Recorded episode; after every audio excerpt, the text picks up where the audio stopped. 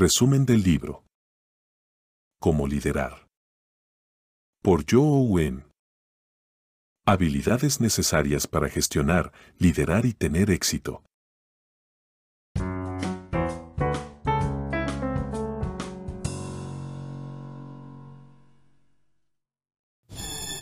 Somos tu radioestación. Bocaranda Radio. Un sonido diferente. Un sonido que bendice. Diseñada para cambiar atmósferas en tu territorio.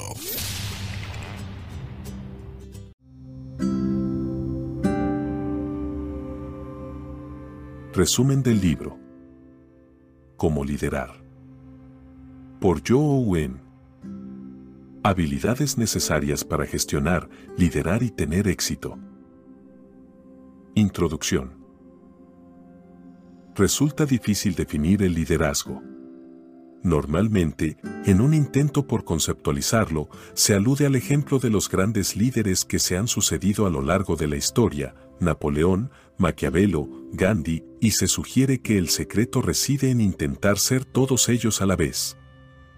Sin embargo, esos modelos nos parecen inalcanzables por su altura, además, el camino hacia el auténtico liderazgo no pasa por intentar emular las vidas de estos grandes hombres, sino en analizar qué es lo que hace que un buen líder lo sea en la práctica. Hasta ahora, algunos teóricos han intentado definir lo que es un líder modélico y han postulado que éste debe ser creativo y disciplinado, visionario y detallista, inspirador e imponente, competente para dirigir y delegar, ambicioso y humilde, solvente y dispuesto a arriesgarse, intuitivo y racional, con capacidad de formar y controlar. Es evidente que tantas cualidades combinadas difícilmente se podrán encontrar en la realidad y, por otro lado, tampoco es cierto que sean absolutamente necesarias para llegar a ser un líder. El verdadero liderazgo radica en estar a la altura de las circunstancias en cada momento, porque, de hecho, muchos de los grandes líderes lo han sido en una determinada situación y, cuando ésta cambió, dejaron de serlo. Piénsese, por ejemplo, en Churchill. Por lo tanto, hay que tratar de ser un líder eficaz, no perfecto. En todo caso, no existe una receta mágica para llegar a ser un líder y, sin embargo, algunos hechos parecen querer demostrar que dicha posibilidad se da. En efecto, no es descabellado afirmar que cualquier persona puede llegar a ser líder, toda vez que, entre los actuales, hay gente de todos los estilos personales y cada uno de ellos tiene su particular fórmula de éxito, la balanza puede inclinarse a favor de quien menos se espere. Por otro lado, hay cosas que todos los líderes hacen bien y, aunque esto no garantiza el éxito, al menos lo hace más probable y permite por ello afirmar que liderar es algo que puede ser aprendido. El secreto estriba no en aspirar a ser alguien grande, sino, por el contrario, en intentar conseguir lo mejor de uno mismo. En ese sentido, el objetivo de este libro es, precisamente, demostrar cómo se pueden adquirir las características del liderazgo efectivo y de qué forma pueden ser adaptadas al estilo personal de cada uno. Las definiciones de liderazgo suelen incluir muchas palabras altisonantes y a menudo vacías de contenido, visión, valores, etc. Frente a ellas, esta obra postula que el liderazgo es, en primer lugar, una cuestión práctica. En concreto, pretende dar respuesta a las siguientes preguntas. ¿Se puede aprender a ser líder? ¿Qué se entiende por visión? ¿Cuánto valen los valores en la realidad? ¿Cómo consiguen triunfar algunos líderes aparentemente débiles? ¿Por qué algunos grandes hombres fallan como líderes? ¿Qué es lo que buscan los líderes en sus seguidores? ¿Qué es lo que hace a un buen líder? ¿Un líder es tan solo alguien que está arriba? ¿Cómo gestionar conflictos y crisis? No se pretende ofrecer una teoría o una fórmula, sino más bien presentar una colección de la sabiduría recogida en todos los niveles y en diferentes organizaciones, cuyos consejos pueden servir para llegar a ser un líder efectivo en cualquier peldaño de cualquier organización. Primera parte, Fundamentos del Liderazgo. Centrarse en la gente. Uno de los rasgos más valorados del auténtico liderazgo es saber motivar a los demás. Para inspirar la motivación es necesario centrarse en las personas. Esta capacidad la integran tres habilidades. Descentrarse de uno mismo, es decir, conocerse y conocer cómo uno afecta a los demás. Influir en los demás o saber vender ideas, así como el proceso de llevarlas a la práctica gestionar hacia arriba o influir en el jefe. Todos aquellos que pretenden llegar a la posición de líder en cualquier nivel tienen que poseer estas tres habilidades. Ello es así porque incluso los altos responsables tienen que saber persuadir e influir, sin que puedan contentarse con tan solo dar órdenes. Para los líderes, conocerse a uno mismo es conocer cómo se influye en los demás. En concreto, es necesario tener en cuenta cuáles son los factores que motivan y los que desmotivan a las personas que queremos influenciar. Además de eso, hay que conocer tanto el estilo de esas personas como el de uno mismo y saber qué es lo que hay que hacer para conseguir una interacción productiva con el otro. El liderazgo implica, en definitiva, conseguir que los demás hagan cosas. En otras palabras, consiste en vender la visión, el plan, los valores y las ideas de cambio que tiene uno. En ese sentido, los líderes son, en el fondo, proveedores de ideas que consiguen convencer a los demás para que les ayuden y apoyen. Vender ideas es un proceso que se sustenta sobre tres planos. Sus características.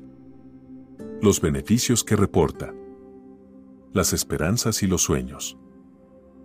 Las características de una idea son las mismas para todos sus destinatarios, mientras que los beneficios pueden variar, así que para hacerla aprender en alguien es necesario conocer perfectamente las necesidades y deseos de esa persona, presentándole sus características como beneficios. Por otro lado, y por encima de estos dos niveles, está el de las esperanzas y los sueños. El objetivo, para un líder empresarial radica en mantener un influjo sobre los mismos y en conectarlos con los requerimientos del trabajo. El principio básico para influir en la gente debe consistir en conectar con su agenda y con su estilo, o, en otras palabras, conseguir estar en la misma onda que ellos. Por ello, lo importante en el proceso de ejercer un ascendiente sobre los demás es que dicho proceso sea estructurado, lógico y que siga las pautas del tradicional modelo de venta. 1. Establecer el problema u oportunidad desde el punto de vista del otro. 2. Prever los beneficios de abordar el problema u oportunidad. 3. Proponer la solución. 4. Describir su funcionamiento. 5. Prevenir las posibles objeciones. 6. Volver a subrayar los beneficios. 7. Cerrar el trato barra diagonal conversación.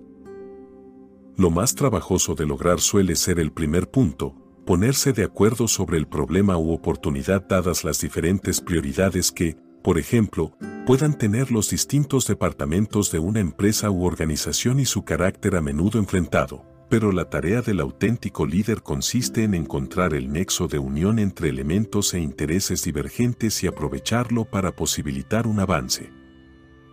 Además, a la hora de influir en otras personas hay que contar con los posibles factores adversos que puedan presentarse, como pueden ser el miedo, la avaricia y la pereza. El más fuerte de ellos es el miedo, la mayoría de la gente prefiere el statu quo o no hacer nada antes que intentar algo nuevo. Para superar este obstáculo, hay que estudiar y prevenir las objeciones que pueda expresar la otra persona para quitarle el aura de riesgo a la idea que se propone para ello, es bueno, por ejemplo, diseñar un proyecto piloto antes de iniciar el desarrollo completo, estructurar la inversión para no arriesgarlo todo a la vez o conseguir los primeros resultados cuanto antes para demostrar que la idea es válida, entre otras sugerencias. Por otro lado, superar el obstáculo de la avaricia consiste en hacer ver a la otra persona su propio interés en una idea, interés que no tiene por qué ser solo económico, sino que puede consistir en el reconocimiento profesional u otro tipo de ventajas. Por último, la inercia de un individuo o de una institución es un obstáculo que se supera simplemente haciendo que para ellos sea fácil decir sí. En cuanto a la capacidad de ejercer influjo sobre los superiores, es de destacar su importancia para hacer carrera profesional, así como la oportunidad que supone de aprender otras habilidades fundamentales. Es un ejercicio cuyos efectos se pueden ver a diario dada la frecuencia del trato que se tiene con un superior. Consiste, fundamentalmente, en encontrar al jefe idóneo, alguien que no suponga un obstáculo en nuestro camino, conseguir los resultados adecuados, comprender lo que realmente se espera de nosotros y mostrar el comportamiento acertado, esto es, adaptarse al estilo del jefe y construir una relación basada en la colaboración. Ser positivo. Este es uno de los requisitos fundamentales para el liderazgo. Por ello es importante discernir en qué consiste ser positivo y qué no lo es. En concreto, por actitud positiva en la vida empresarial se suele entender. Ver oportunidades en vez de problemas. Aprender a tener suerte de manera coherente. Pasar del análisis a la acción. Vivir mejor. Por el contrario, ser positivo no consiste en una felicidad aparente y una falsa amabilidad. Un falso optimismo. Falsas alabanzas hacia la gente fácil de manejar. Ignorar los problemas, los riesgos y las realidades. Esperar lo mejor y jugar. De todas estas cualidades la más decisiva es ver las oportunidades allí donde los demás no ven más que problemas. Por ejemplo, Akio Morita, el fundador de la empresa Sony, contempló en una ocasión a los jóvenes de Nueva York llevando cajones, boombox, pegados al oído para escuchar música, e inmediatamente comprendió que tenían la necesidad de llevar la música con ellos en su vida diaria, de esta manera llegó hasta inventar el Walkman, que se convirtió rápidamente en un éxito mundial. En efecto, el mundo abunda en ejemplos de personas cuyas propuestas de negocio al principio se consideraron descabelladas y ahora se perciben como algo perfectamente lógico en cuya base se encuentra una sencilla idea. Para demostrarlo no hay más que citar la iniciativa de Amazon en la venta de libros por Internet, las apuestas, betfair.com, los viajes, lastminute.com, etc. En sus principios, todas estas iniciativas no partían tan solo de una oportunidad detectada, sino que se empezó a actuar para aprovecharla. En definitiva, no hay buenas ideas que no hayan sucedido antes en la realidad. Todas estas propuestas o ideas se han topado con muchos obstáculos y problemas en el camino de su realización. Saber enfrentarse a ellos y resolver dificultades con éxito está en el corazón del verdadero liderazgo. No obstante, en el contexto del liderazgo empresarial resulta más apropiado hablar de la capacidad de decisión que de la solución de problemas, porque la primera se traduce en acción, mientras que la otra pertenece más a la esfera del mundo académico, donde puede no tener consecuencias prácticas inmediatas.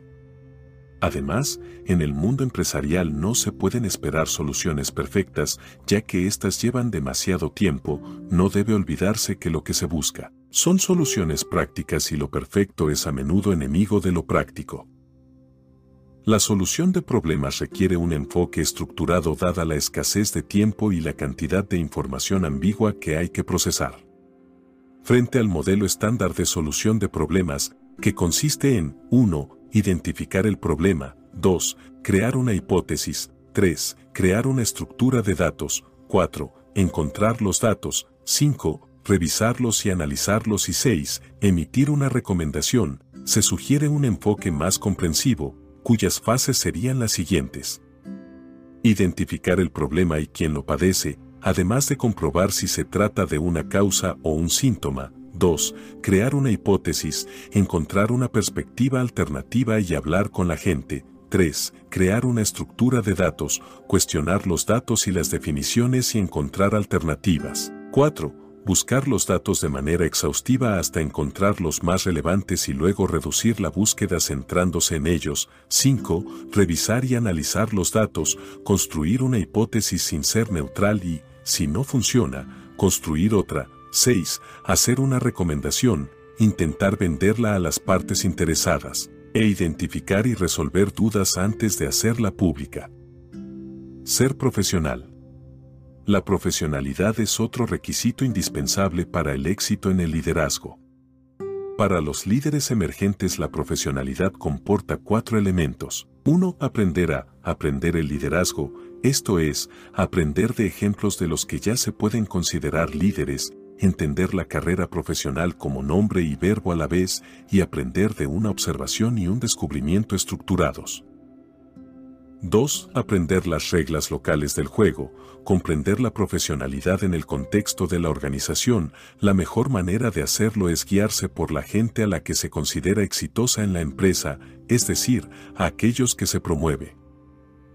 3. Asumir algunas lecciones universales de la profesionalidad, lealtad, honestidad, responsabilidad, capacidad de ofrecer soluciones y energía. 4. Practicar la llamada etiqueta de supervivencia empresarial o, lo que es lo mismo, comportarse de manera que las demás personas se sientan cómodas, apreciadas, respetadas e importantes. Segunda parte, la práctica del liderazgo.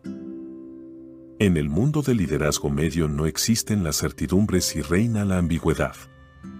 Todos compiten con todos por los recursos y prioridades limitadas. Se forman alianzas cambiantes para conseguir objetivos igualmente cambiantes. Si se quiere conseguir que las cosas sucedan hay que desafiar la gravedad e inercia de la empresa. Las reglas del éxito y fracaso cambian inesperadamente y es necesario conocerlas si se quiere triunfar y, por supuesto, producir resultados. En ese sentido, las habilidades y comportamientos del liderazgo son acumulativos, los nuevos se añaden a los antiguos conforme se avanza por el camino hacia el liderazgo. Este camino se puede reducir a tres etapas básicas. 1. Comienzos del liderazgo. Se aprenden los fundamentos, comprenderse a uno mismo, aprender el negocio, entender la cultura y las reglas locales de juego, actuar con objetivos conocidos. 2. La práctica del liderazgo. Dentro de la empresa hay que prepararse para descubrir nuevas habilidades con el fin de manejar redes, gente, ambigüedad y complejidad y negociar los objetivos hasta verlos cumplidos. 3. Asimilar el liderazgo. En la cúspide del liderazgo se requieren nuevas habilidades, tener una visión incluyente, ser ejemplo de coherencia, crear los mejores equipos, crear condiciones para el éxito, conseguir y dirigir recursos hacia la consecución del objetivo. El camino hacia el liderazgo medio. Hay muchos caminos para llegar al liderazgo auténtico y todos son abruptos. No obstante, es posible proponer una ruta que consiste en lo siguiente. 1. Centrarse en la gente.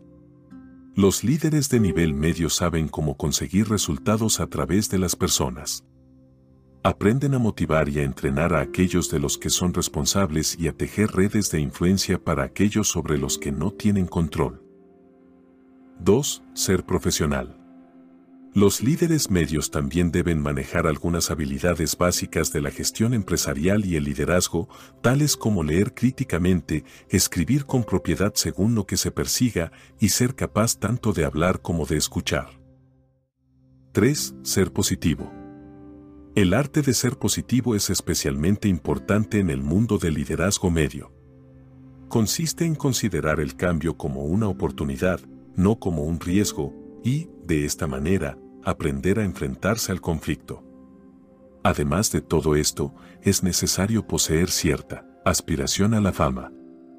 El líder debe demostrar que se pueden conseguir resultados excepcionales partiendo de una ambigüedad y una complejidad no menos excepcionales. ¿Cómo aplicar la teoría en la práctica? Una de las cualidades más valoradas en el mundo del liderazgo es el saber motivar a los demás. No obstante, son escasos los líderes que poseen esta cualidad. Ser capaz de motivar a la gente es saber qué es lo que los demás esperan de uno como líder. Por ello, un buen líder habrá de contar con las siguientes virtudes. Mostrar interés por la carrera de sus empleados. Ser honesto con ellos y convertirse en alguien en quien puedan confiar. Saber hacia dónde se va y cómo llegar hasta allí Hacer saber que se hace un trabajo válido y reconocido. En las antípodas de lo anterior se encuentran dos elementos, y, el dinero, que cuando es mencionado desmotiva, y cuya introducción como elemento de las relaciones interpersonales puede romper la confianza y la credibilidad, y, dos, el tiempo dedicado a la vida privada, pues los que han decidido orientar su carrera profesional hacia las cimas del liderazgo tienen que asumir un tanto de sacrificio en el tiempo que dedican a su vida personal, cuyas preocupaciones no se deben mezclar con las de la vida profesional. En conclusión, si alguien pretende llegar a convertirse en un líder o está en camino hacia ello, la regla básica es que trate a sus empleados como seres humanos y les ofrezca oportunidades. Solo así encontrará respuesta en ellos. Ser positivo en la práctica. Liderar en una organización se parece a una partida de ajedrez. El principio y las aperturas son conocidos por todos. Pero si se ha realizado una mala apertura o si se ha avanzado hasta una posición equivocada, uno puede encontrarse metido en un atolladero. En definitiva, todo depende de los movimientos que se hagan y de la visión de la situación que se tenga.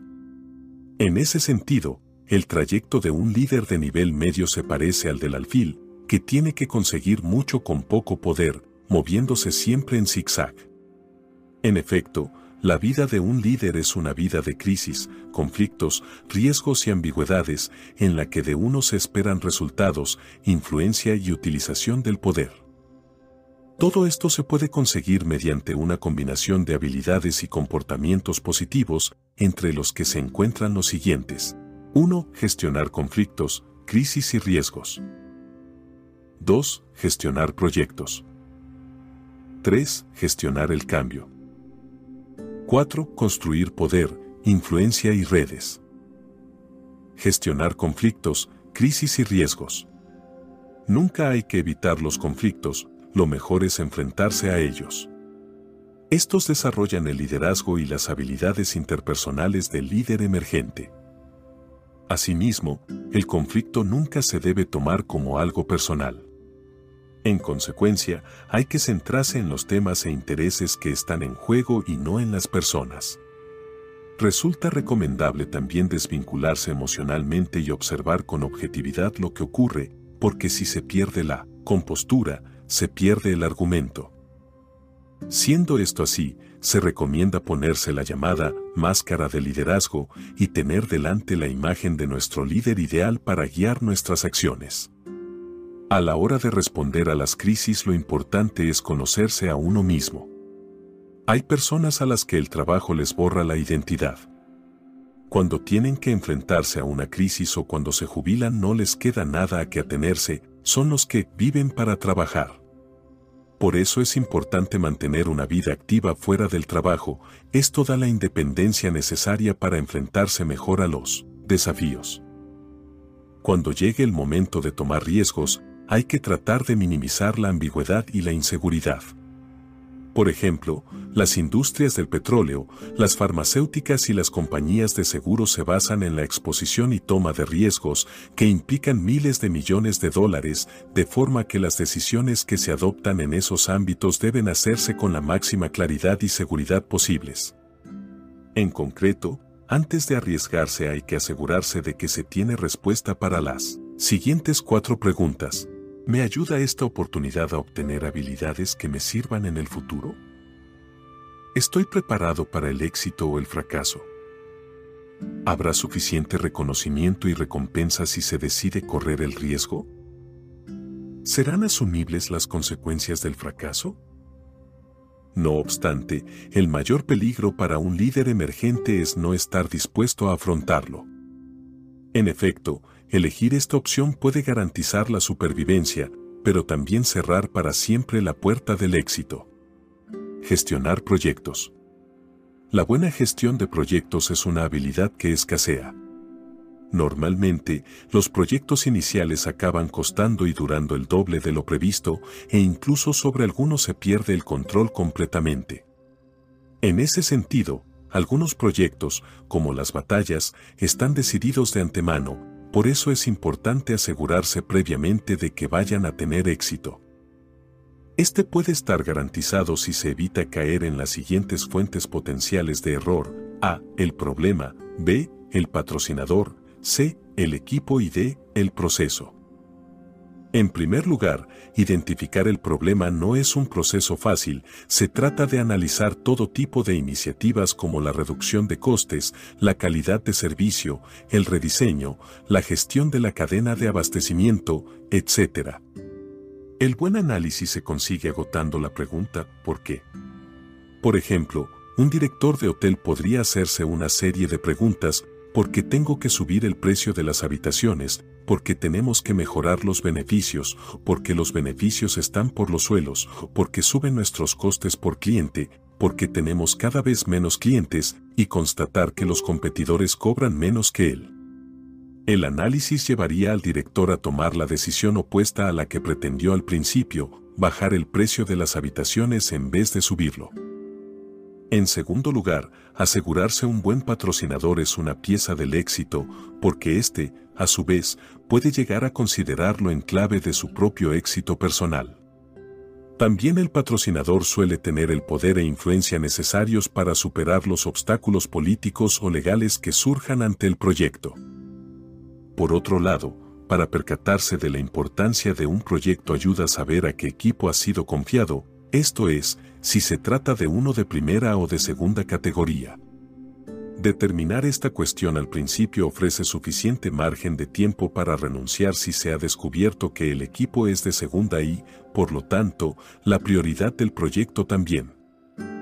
Por último, el proceso adecuado para la gestión de un proyecto podría lograrse atendiendo tres recomendaciones. 1. Empezar por el final y trabajar hacia atrás. 2 prever el mínimo número de pasos requeridos para llegar al final deseado y 3. Crear un proceso de gestión efectivo, garantizando objetivos y un proceso de toma de decisiones claro. Gestionar el cambio. El elemento del cambio es uno de los más temidos para mucha gente, dado que implica inseguridad y riesgo. Cuanto menos control se tiene sobre el cambio, más desconfianza genera. No obstante, existen herramientas que permiten optimizar las posibilidades de éxito cuando hay que enfrentarse al cambio. Son, básicamente, tres. 1. Orientar el cambio hacia el éxito. 2. Gestionar el proceso del cambio. 3. Gestionar la red del cambio.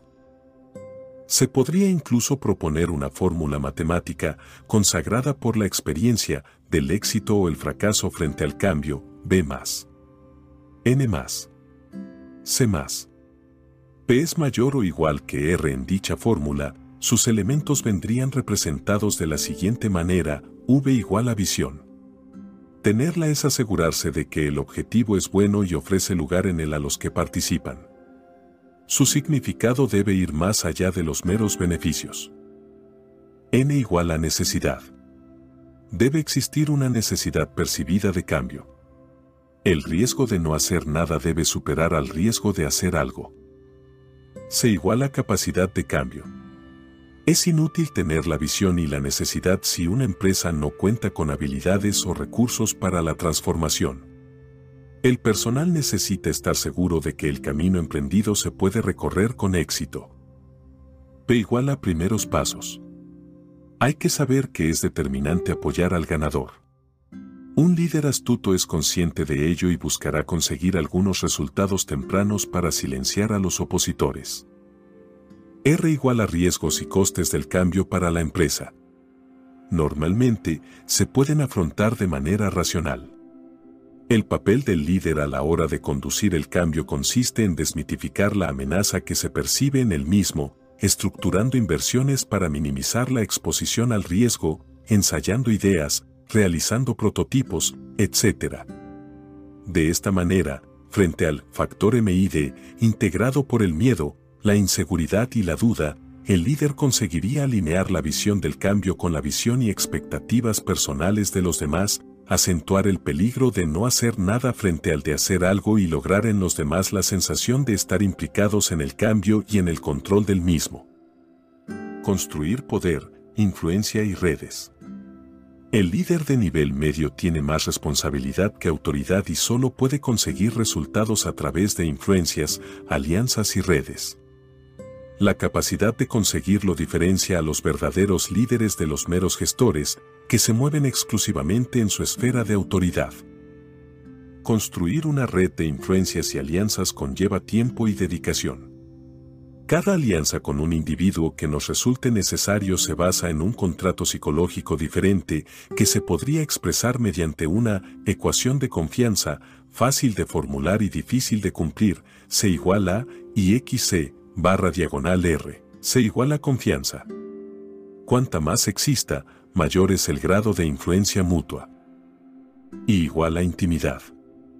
En este contexto significa poseer los mismos valores y compartir los mismos objetivos e intereses. La intimidad entendida así se obtiene pasando tiempo con la gente y escuchándola. Cuanto más tiempo se dedica a la escucha activa, mejor se comprende a las personas y más aprecio se obtiene. Se iguala credibilidad.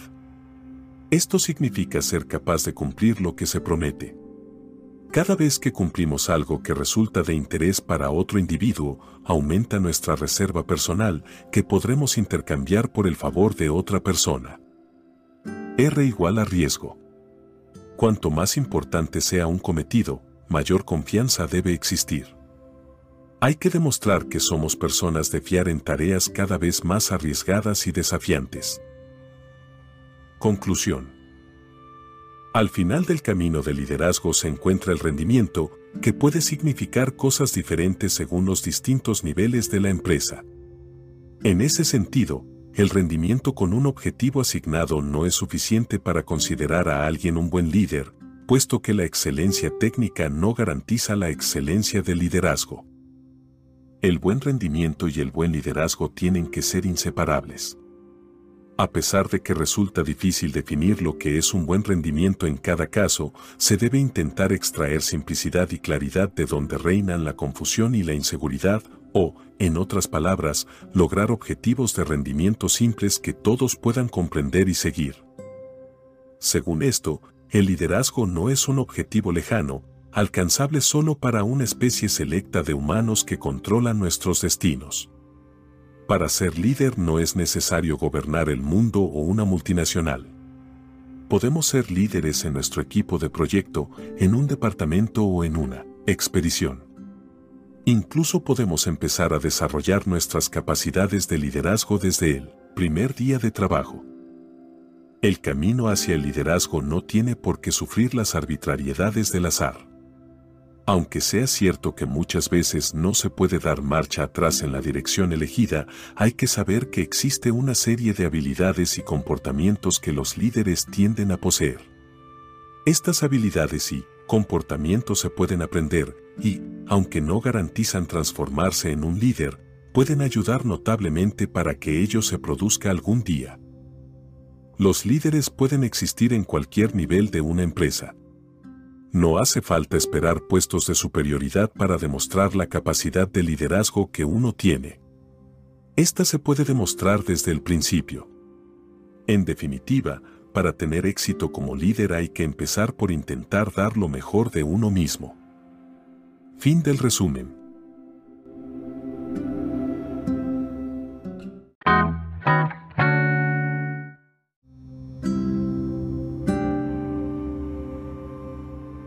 Resumen del libro. Cómo liderar. Por Joe Owen. Habilidades necesarias para gestionar, liderar y tener éxito. Introducción. Resulta difícil definir el liderazgo. Normalmente, en un intento por conceptualizarlo, se alude al ejemplo de los grandes líderes que se han sucedido a lo largo de la historia, Napoleón, Maquiavelo, Gandhi, y se sugiere que el secreto reside en intentar ser todos ellos a la vez. Sin embargo, esos modelos nos parecen inalcanzables por su altura, además, el camino hacia el auténtico liderazgo no pasa por intentar emular las vidas de estos grandes hombres, sino en analizar qué es lo que hace que un buen líder lo sea en la práctica. Hasta ahora, algunos teóricos han intentado definir lo que es un líder modélico y han postulado que éste debe ser creativo y disciplinado, visionario y detallista, inspirador e imponente, competente para dirigir y delegar, ambicioso y humilde, solvente y dispuesto a arriesgarse, intuitivo y racional, con capacidad de formar y controlar. Es evidente que tantas cualidades combinadas difícilmente se podrán encontrar en la realidad y, por otro lado, tampoco es cierto que sean absolutamente necesarias para llegar a ser un líder. El verdadero liderazgo radica en estar a la altura de las circunstancias en cada momento, porque, de hecho, muchos de los grandes líderes lo han sido en una determinada situación y, cuando ésta cambió, dejaron de serlo. Piénsese, por ejemplo, en Churchill. Por lo tanto, hay que tratar de ser un líder eficaz, no perfecto. En todo caso, no existe una receta mágica para llegar a ser un líder y, sin embargo, algunos hechos parecen querer demostrar que dicha posibilidad se da. En efecto, no es descabellado afirmar que cualquier persona puede llegar a ser líder, toda vez que, entre los actuales, hay gente de todos los estilos personales y cada uno de ellos tiene su particular fórmula de éxito, la balanza puede inclinarse a favor de quien menos se espere. Por otro lado, hay cosas que todos los líderes hacen bien y, aunque esto no garantiza el éxito, al menos lo hace más probable y permite por ello afirmar que liderar es algo que puede ser aprendido. El secreto estriba no en aspirar a ser alguien grande, sino, por el contrario, en intentar conseguir lo mejor de uno mismo. En ese sentido, el objetivo de este libro es, precisamente, demostrar cómo se pueden adquirir las características del liderazgo efectivo y de qué forma pueden ser adaptadas al estilo personal de cada uno. Las definiciones de liderazgo suelen incluir muchas palabras altisonantes y a menudo vacías de contenido, visión, valores, etc. Frente a ellas, esta obra postula que el liderazgo es, en primer lugar, una cuestión práctica. En concreto, pretende dar respuesta a las siguientes preguntas. ¿Se puede aprender a ser líder? ¿Qué se entiende por visión? ¿Cuánto valen los valores en la realidad? ¿Cómo consiguen triunfar algunos líderes aparentemente débiles? ¿Por qué algunos grandes hombres fallan como líderes? ¿Qué es lo que buscan los líderes en sus seguidores? ¿Qué es lo que hace a un buen líder? ¿Un líder es tan solo alguien que está arriba? ¿Cómo gestionar conflictos y crisis? No se pretende ofrecer una teoría o una fórmula, sino más bien presentar una colección de la sabiduría recogida en todos los niveles y en diferentes organizaciones, cuyos consejos pueden servir para llegar a ser un líder efectivo en cualquier peldaño de cualquier organización. Primera parte, Fundamentos del Liderazgo. Centrarse en la gente. Uno de los rasgos más valorados del auténtico liderazgo es saber motivar a los demás. Para inspirar la motivación es necesario centrarse en las personas. Esta capacidad la integran tres habilidades. Descentrarse de uno mismo, es decir, conocerse y conocer cómo uno afecta a los demás. Influir en los demás o saber vender ideas, así como el proceso de llevarlas a la práctica gestionar hacia arriba o influir en el jefe. Todos aquellos que pretenden llegar a la posición de líder en cualquier nivel tienen que poseer estas tres habilidades. Ello es así porque incluso los altos responsables tienen que saber persuadir e influir, sin que puedan contentarse con tan solo dar órdenes. Para los líderes, conocerse a uno mismo es conocer cómo se influye en los demás. En concreto, es necesario tener en cuenta cuáles son los factores que motivan y los que desmotivan a las personas que queremos influenciar. Además de eso, hay que conocer tanto el estilo de esas personas como el de uno mismo y saber qué es lo que hay que hacer para conseguir una interacción productiva con el otro. El liderazgo implica, en definitiva, conseguir que los demás hagan cosas. En otras palabras, consiste en vender la visión, el plan, los valores y las ideas de cambio que tiene uno. En ese sentido, los líderes son, en el fondo, proveedores de ideas que consiguen convencer a los demás para que les ayuden y apoyen. Vender ideas es un proceso que se sustenta sobre tres planos. Sus características, los beneficios que reporta, las esperanzas y los sueños. Las características de una idea son las mismas para todos sus destinatarios, mientras que los beneficios pueden variar, así que para hacerla aprender en alguien es necesario conocer perfectamente las necesidades y deseos de esa persona, presentándole sus características como beneficios. Por otro lado, y por encima de estos dos niveles, está el de las esperanzas y los sueños. El objetivo, para un líder empresarial, radica en mantener un influjo sobre los mismos y en conectarlos con los requerimientos del trabajo.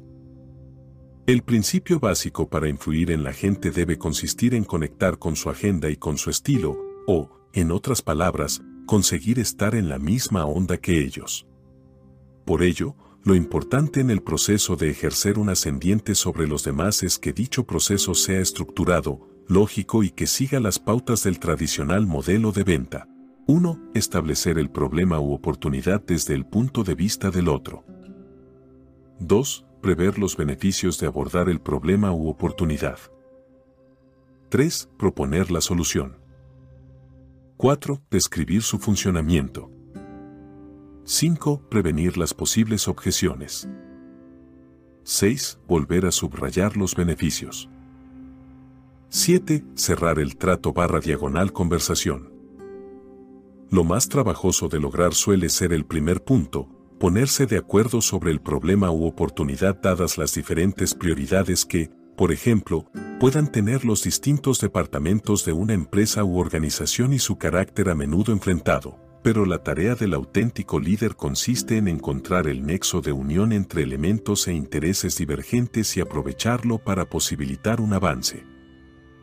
Además, a la hora de influir en otras personas hay que contar con los posibles factores adversos que puedan presentarse, como pueden ser el miedo, la avaricia y la pereza.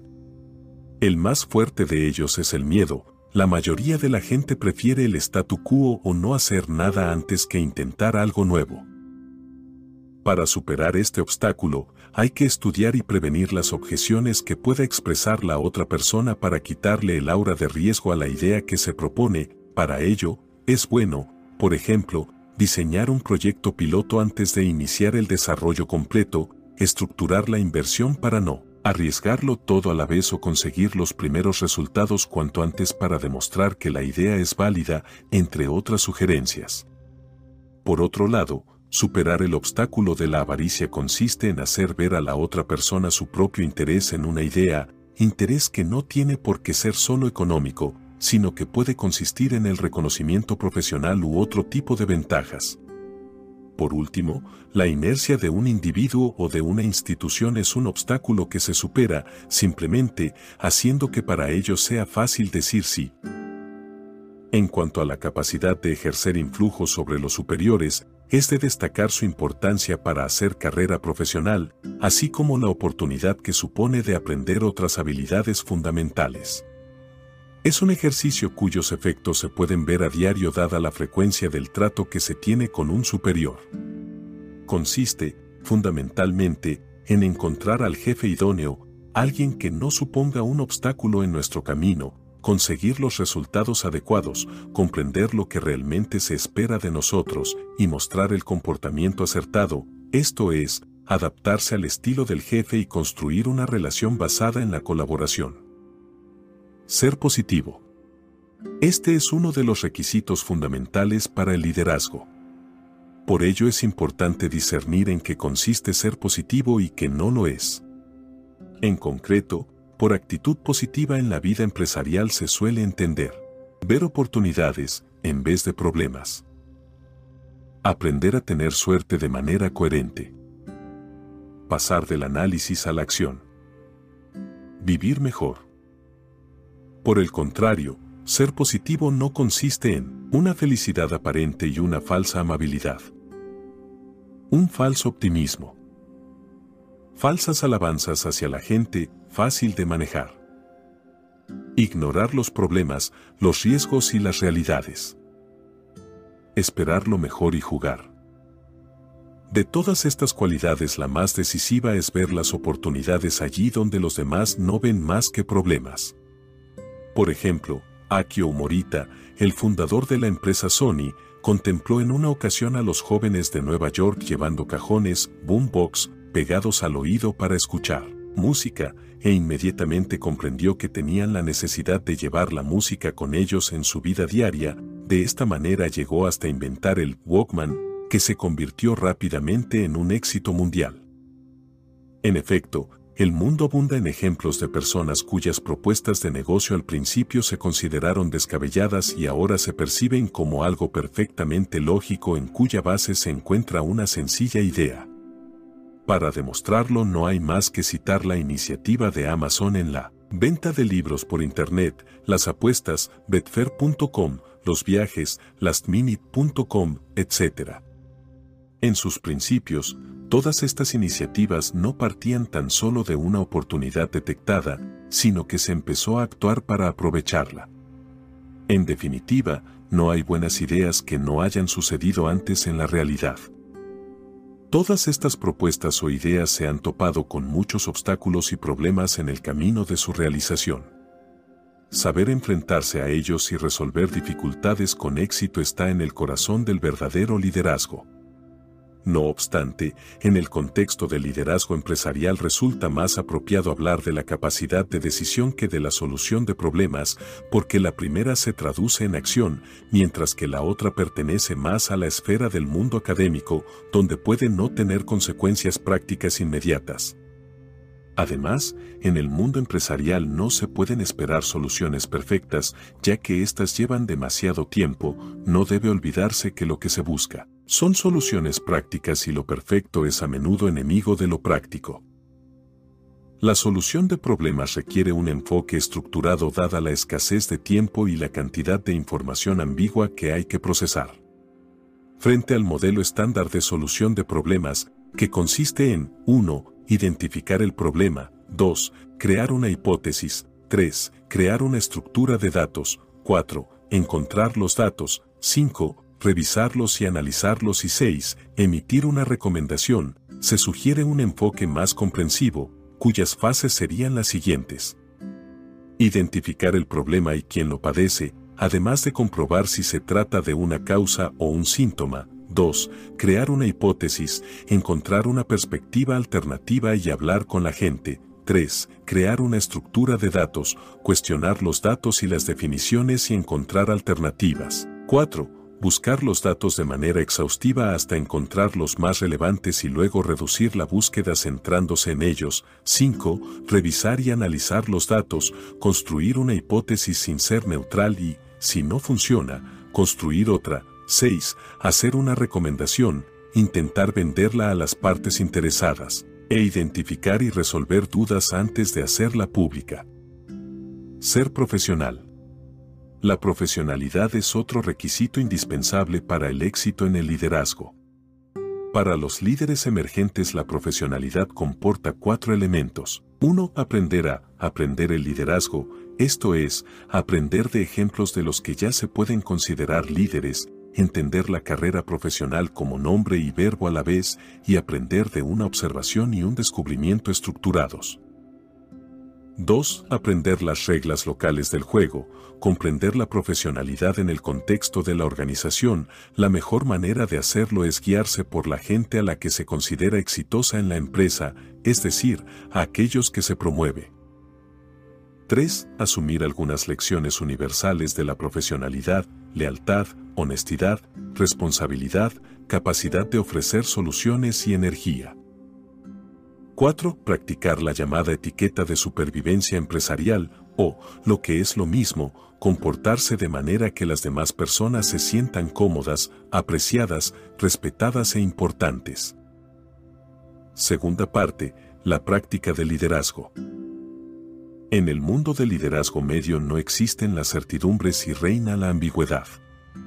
Todos compiten con todos por los recursos y prioridades limitadas se forman alianzas cambiantes para conseguir objetivos igualmente cambiantes.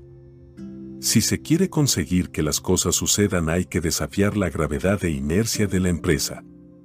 Las reglas del éxito y fracaso cambian inesperadamente y es necesario conocerlas si se quiere triunfar y, por supuesto, producir resultados. En ese sentido, las habilidades y comportamientos del liderazgo son acumulativos, los nuevos se añaden a los antiguos conforme se avanza por el camino hacia el liderazgo. Este camino se puede reducir a tres etapas básicas. 1. Comienzos del liderazgo.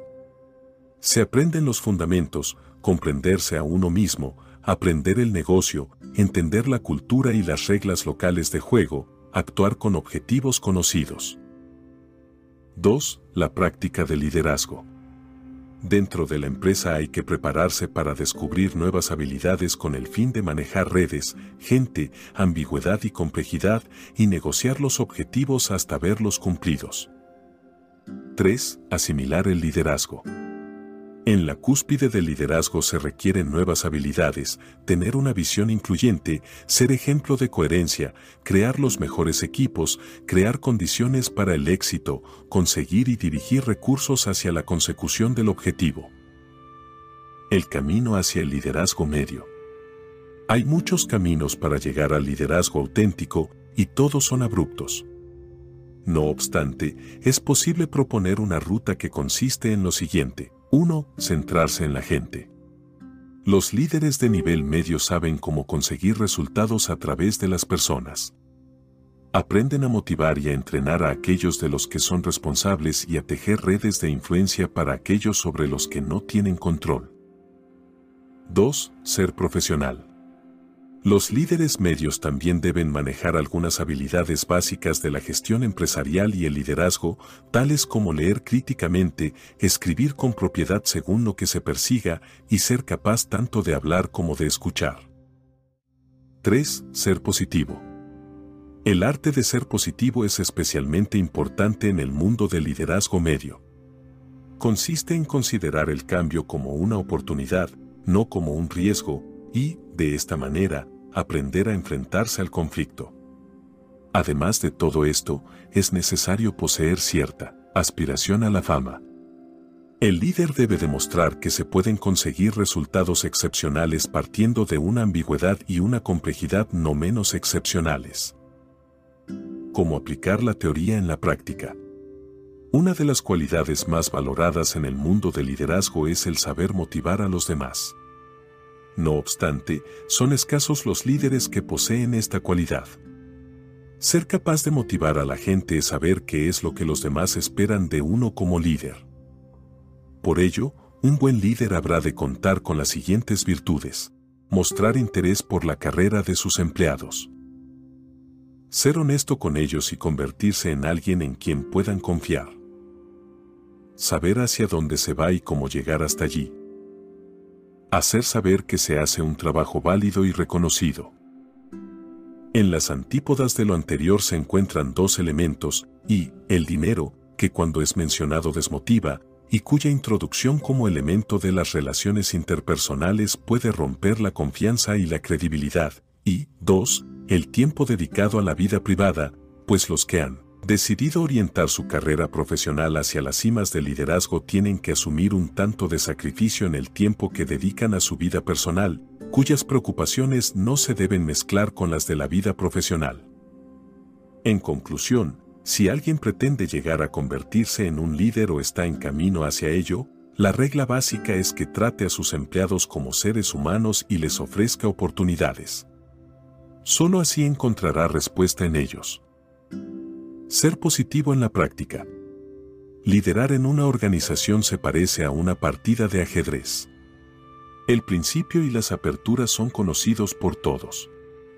Pero si se ha realizado una mala apertura o si se ha avanzado hasta una posición equivocada, uno puede encontrarse metido en un atolladero.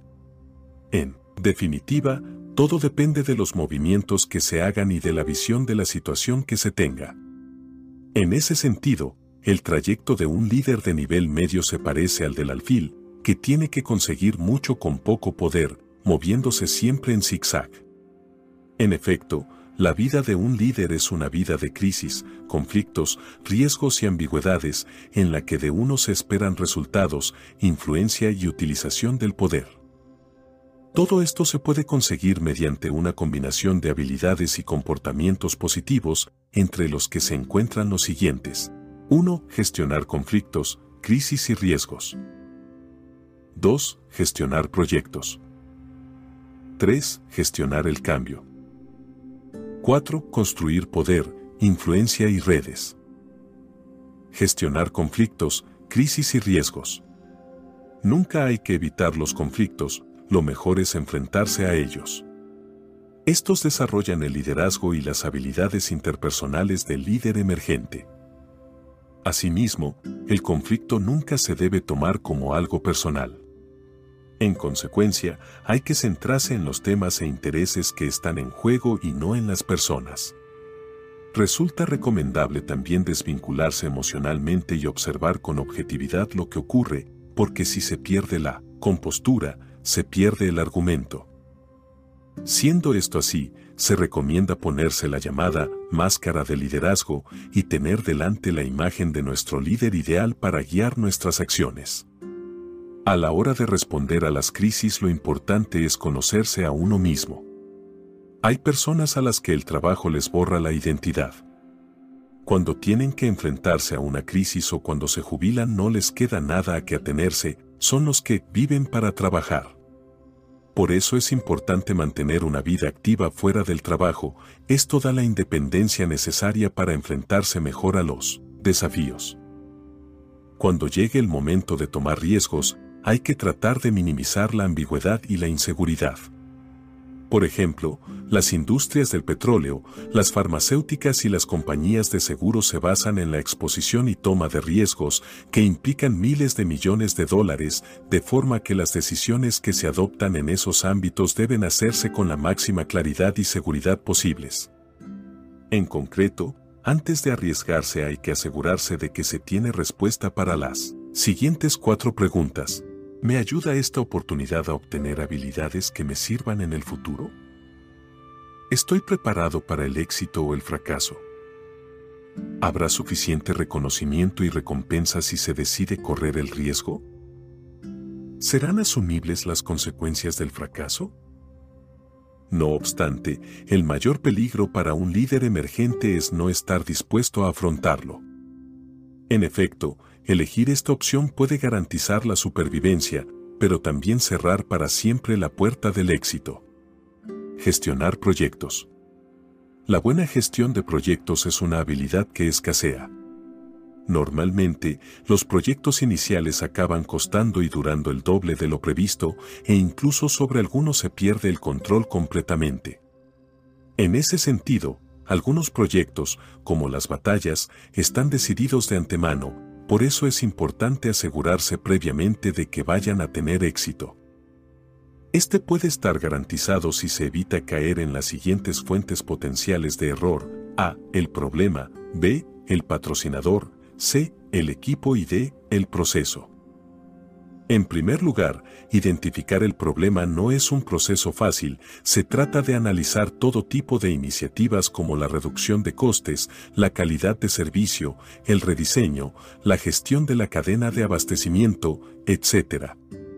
El buen análisis se consigue agotando la pregunta ¿por qué? Por ejemplo, un director de hotel podría hacerse una serie de preguntas ¿por qué tengo que subir el precio de las habitaciones? porque tenemos que mejorar los beneficios, porque los beneficios están por los suelos, porque suben nuestros costes por cliente, porque tenemos cada vez menos clientes y constatar que los competidores cobran menos que él. El análisis llevaría al director a tomar la decisión opuesta a la que pretendió al principio, bajar el precio de las habitaciones en vez de subirlo. En segundo lugar, asegurarse un buen patrocinador es una pieza del éxito, porque éste, a su vez, puede llegar a considerarlo en clave de su propio éxito personal. También el patrocinador suele tener el poder e influencia necesarios para superar los obstáculos políticos o legales que surjan ante el proyecto. Por otro lado, para percatarse de la importancia de un proyecto ayuda a saber a qué equipo ha sido confiado, esto es, si se trata de uno de primera o de segunda categoría. Determinar esta cuestión al principio ofrece suficiente margen de tiempo para renunciar si se ha descubierto que el equipo es de segunda y, por lo tanto, la prioridad del proyecto también. Por último, el proceso adecuado para la gestión de un proyecto podría lograrse atendiendo tres recomendaciones. 1. Empezar por el final y trabajar hacia atrás. 2. Prever el mínimo número de pasos requeridos para llegar al final deseado. Y 3 crear un proceso de gestión efectivo, garantizando objetivos y un proceso de toma de decisiones claro. Gestionar el cambio. El elemento del cambio es uno de los más temidos para mucha gente, dado que implica inseguridad y riesgo. Cuanto menos control se tiene sobre el cambio, más desconfianza genera. No obstante, existen herramientas que permiten optimizar las posibilidades de éxito cuando hay que enfrentarse al cambio. Son, básicamente, tres. 1. Orientar el cambio hacia el éxito. 2. Gestionar el proceso del cambio. 3. Gestionar la red del cambio. Se podría incluso proponer una fórmula matemática consagrada por la experiencia del éxito o el fracaso frente al cambio, B más. N más. C más. P es mayor o igual que R en dicha fórmula, sus elementos vendrían representados de la siguiente manera, V igual a visión. Tenerla es asegurarse de que el objetivo es bueno y ofrece lugar en él a los que participan. Su significado debe ir más allá de los meros beneficios. N igual a necesidad. Debe existir una necesidad percibida de cambio. El riesgo de no hacer nada debe superar al riesgo de hacer algo. Se iguala capacidad de cambio. Es inútil tener la visión y la necesidad si una empresa no cuenta con habilidades o recursos para la transformación. El personal necesita estar seguro de que el camino emprendido se puede recorrer con éxito. P igual a primeros pasos. Hay que saber que es determinante apoyar al ganador. Un líder astuto es consciente de ello y buscará conseguir algunos resultados tempranos para silenciar a los opositores. R igual a riesgos y costes del cambio para la empresa. Normalmente, se pueden afrontar de manera racional.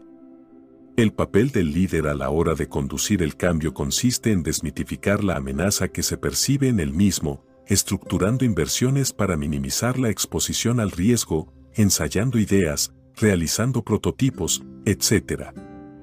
De esta manera, frente al factor MID, integrado por el miedo, la inseguridad y la duda, el líder conseguiría alinear la visión del cambio con la visión y expectativas personales de los demás, acentuar el peligro de no hacer nada frente al de hacer algo y lograr en los demás la sensación de estar implicados en el cambio y en el control del mismo.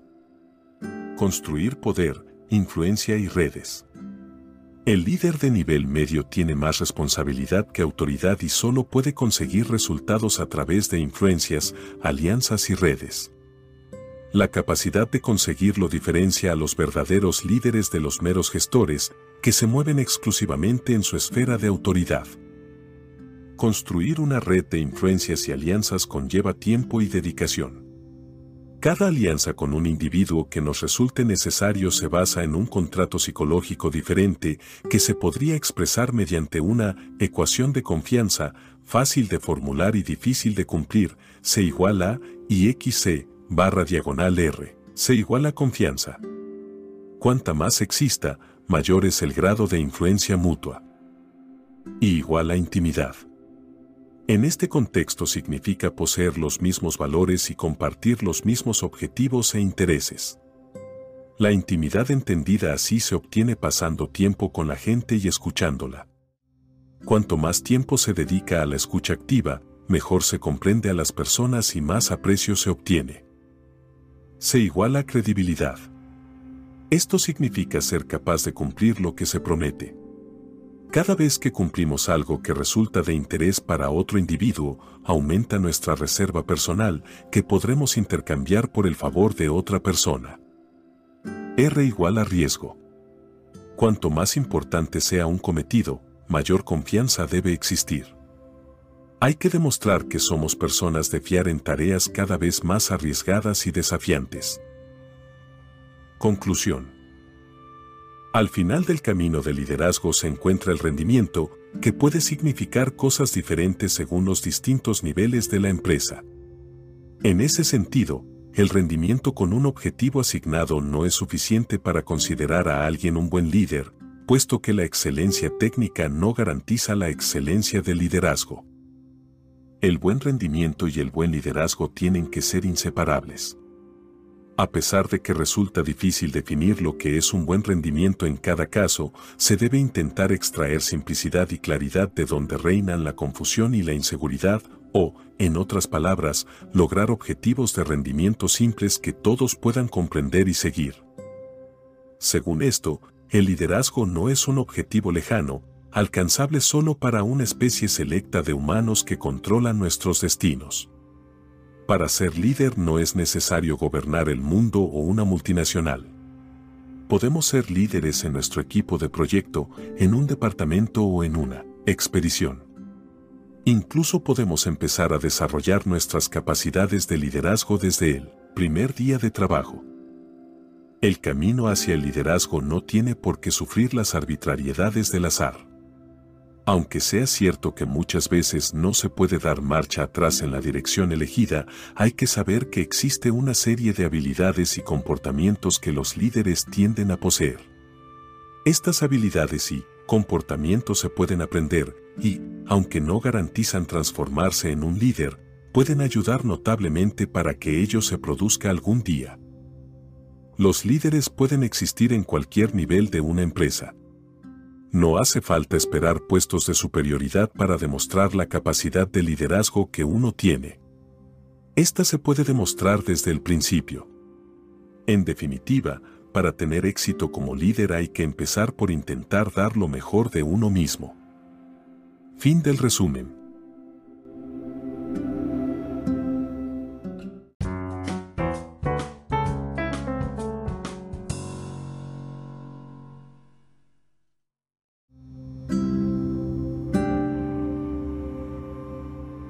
Resumen del libro.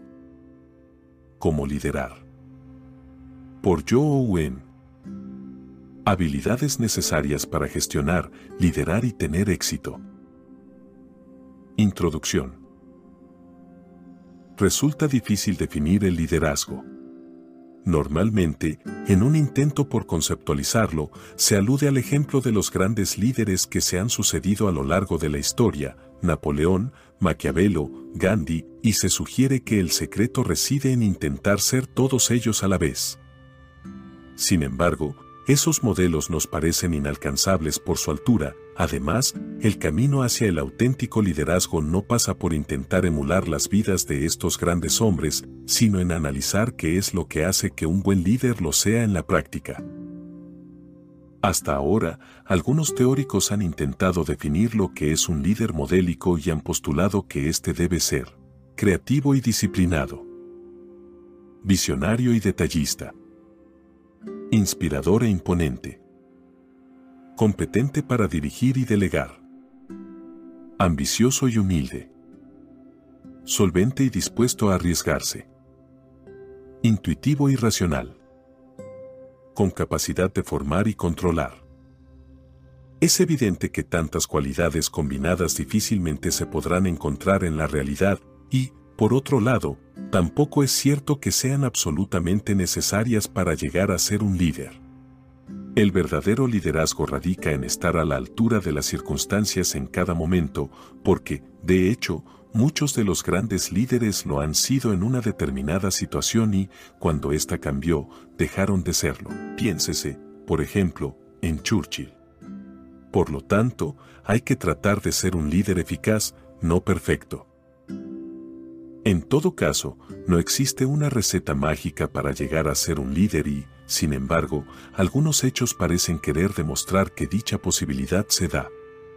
En efecto, no es descabellado afirmar que cualquier persona puede llegar a ser líder, toda vez que, entre los actuales, hay gente de todos. Los estilos personales y cada uno de ellos tiene su particular fórmula de éxito, la balanza puede inclinarse a favor de quien menos se espere.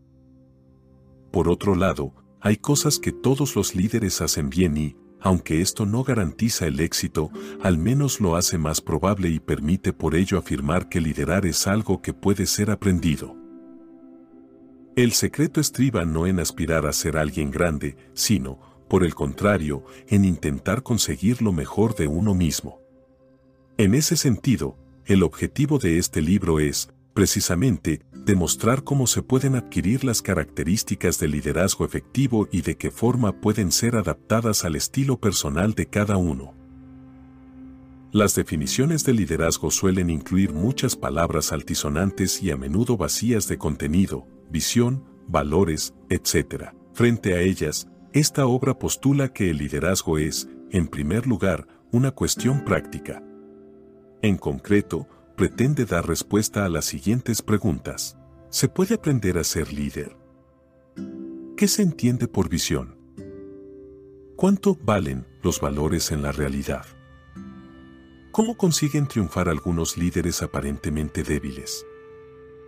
¿Por qué algunos grandes hombres fallan como líderes? ¿Qué es lo que buscan los líderes en sus seguidores? ¿Qué es lo que hace a un buen líder? ¿Un líder es tan solo alguien que está arriba? ¿Cómo gestionar conflictos y crisis? No se pretende ofrecer una teoría o una fórmula, sino más bien presentar una colección de la sabiduría recogida en todos los niveles y en diferentes organizaciones, cuyos consejos pueden servir para llegar a ser un líder efectivo en cualquier peldaño de cualquier organización. Primera parte, Fundamentos del Liderazgo. Centrarse en la gente. Uno de los rasgos más valorados del auténtico liderazgo es saber motivar a los demás. Para inspirar la motivación es necesario centrarse en las personas. Esta capacidad la integran tres habilidades. Descentrarse de uno mismo, es decir, conocerse y conocer cómo uno afecta a los demás. Influir en los demás o saber vender ideas, así como el proceso de llevarlas a la práctica gestionar hacia arriba o influir en el jefe. Todos aquellos que pretenden llegar a la posición de líder en cualquier nivel tienen que poseer estas tres habilidades. Ello es así porque incluso los altos responsables tienen que saber persuadir e influir, sin que puedan contentarse con tan solo dar órdenes. Para los líderes, conocerse a uno mismo es conocer cómo se influye en los demás. En concreto, es necesario tener en cuenta cuáles son los factores que motivan y los que desmotivan a las personas que queremos influenciar. Además de eso, hay que conocer tanto el estilo de esas personas como el de uno mismo y saber qué es lo que hay que hacer para conseguir una interacción productiva con el otro. El liderazgo implica, en definitiva, conseguir que los demás hagan cosas. En otras palabras, consiste en vender la visión, el plan, los valores y las ideas de cambio que tiene uno. En ese sentido, los líderes son, en el fondo, proveedores de ideas que consiguen convencer a los demás para que les ayuden y apoyen. Vender ideas es un proceso que se sustenta sobre tres planos. Sus características, los beneficios que reporta, las esperanzas y los sueños. Las características de una idea son las mismas para todos sus destinatarios, mientras que los beneficios pueden variar, así que para hacerla aprender en alguien es necesario conocer perfectamente las necesidades y deseos de esa persona, presentándole sus características como beneficios. Por otro lado, y por encima de estos dos niveles, está el de las esperanzas y los sueños. El objetivo, para un líder empresarial radica en mantener un influjo sobre los mismos y en conectarlos con los requerimientos del trabajo. El principio básico para influir en la gente debe consistir en conectar con su agenda y con su estilo, o, en otras palabras, conseguir estar en la misma onda que ellos. Por ello, lo importante en el proceso de ejercer un ascendiente sobre los demás es que dicho proceso sea estructurado, lógico y que siga las pautas del tradicional modelo de venta. 1. Establecer el problema u oportunidad desde el punto de vista del otro. 2. Prever los beneficios de abordar el problema u oportunidad. 3. Proponer la solución. 4. Describir su funcionamiento. 5. Prevenir las posibles objeciones. 6. Volver a subrayar los beneficios. 7. Cerrar el trato barra diagonal conversación. Lo más trabajoso de lograr suele ser el primer punto, ponerse de acuerdo sobre el problema u oportunidad dadas las diferentes prioridades que, por ejemplo, puedan tener los distintos departamentos de una empresa u organización y su carácter a menudo enfrentado pero la tarea del auténtico líder consiste en encontrar el nexo de unión entre elementos e intereses divergentes y aprovecharlo para posibilitar un avance. Además, a la hora de influir en otras personas hay que contar con los posibles factores adversos que puedan presentarse, como pueden ser el miedo, la avaricia y la pereza. El más fuerte de ellos es el miedo, la mayoría de la gente prefiere el statu quo o no hacer nada antes que intentar algo nuevo. Para superar este obstáculo, hay que estudiar y prevenir las objeciones que pueda expresar la otra persona para quitarle el aura de riesgo a la idea que se propone. Para ello, es bueno, por ejemplo, diseñar un proyecto piloto antes de iniciar el desarrollo completo, estructurar la inversión para no arriesgarlo todo a la vez o conseguir los primeros resultados cuanto antes para demostrar que la idea es válida, entre otras sugerencias. Por otro lado, Superar el obstáculo de la avaricia consiste en hacer ver a la otra persona su propio interés en una idea, interés que no tiene por qué ser solo económico, sino que puede consistir en el reconocimiento profesional u otro tipo de ventajas.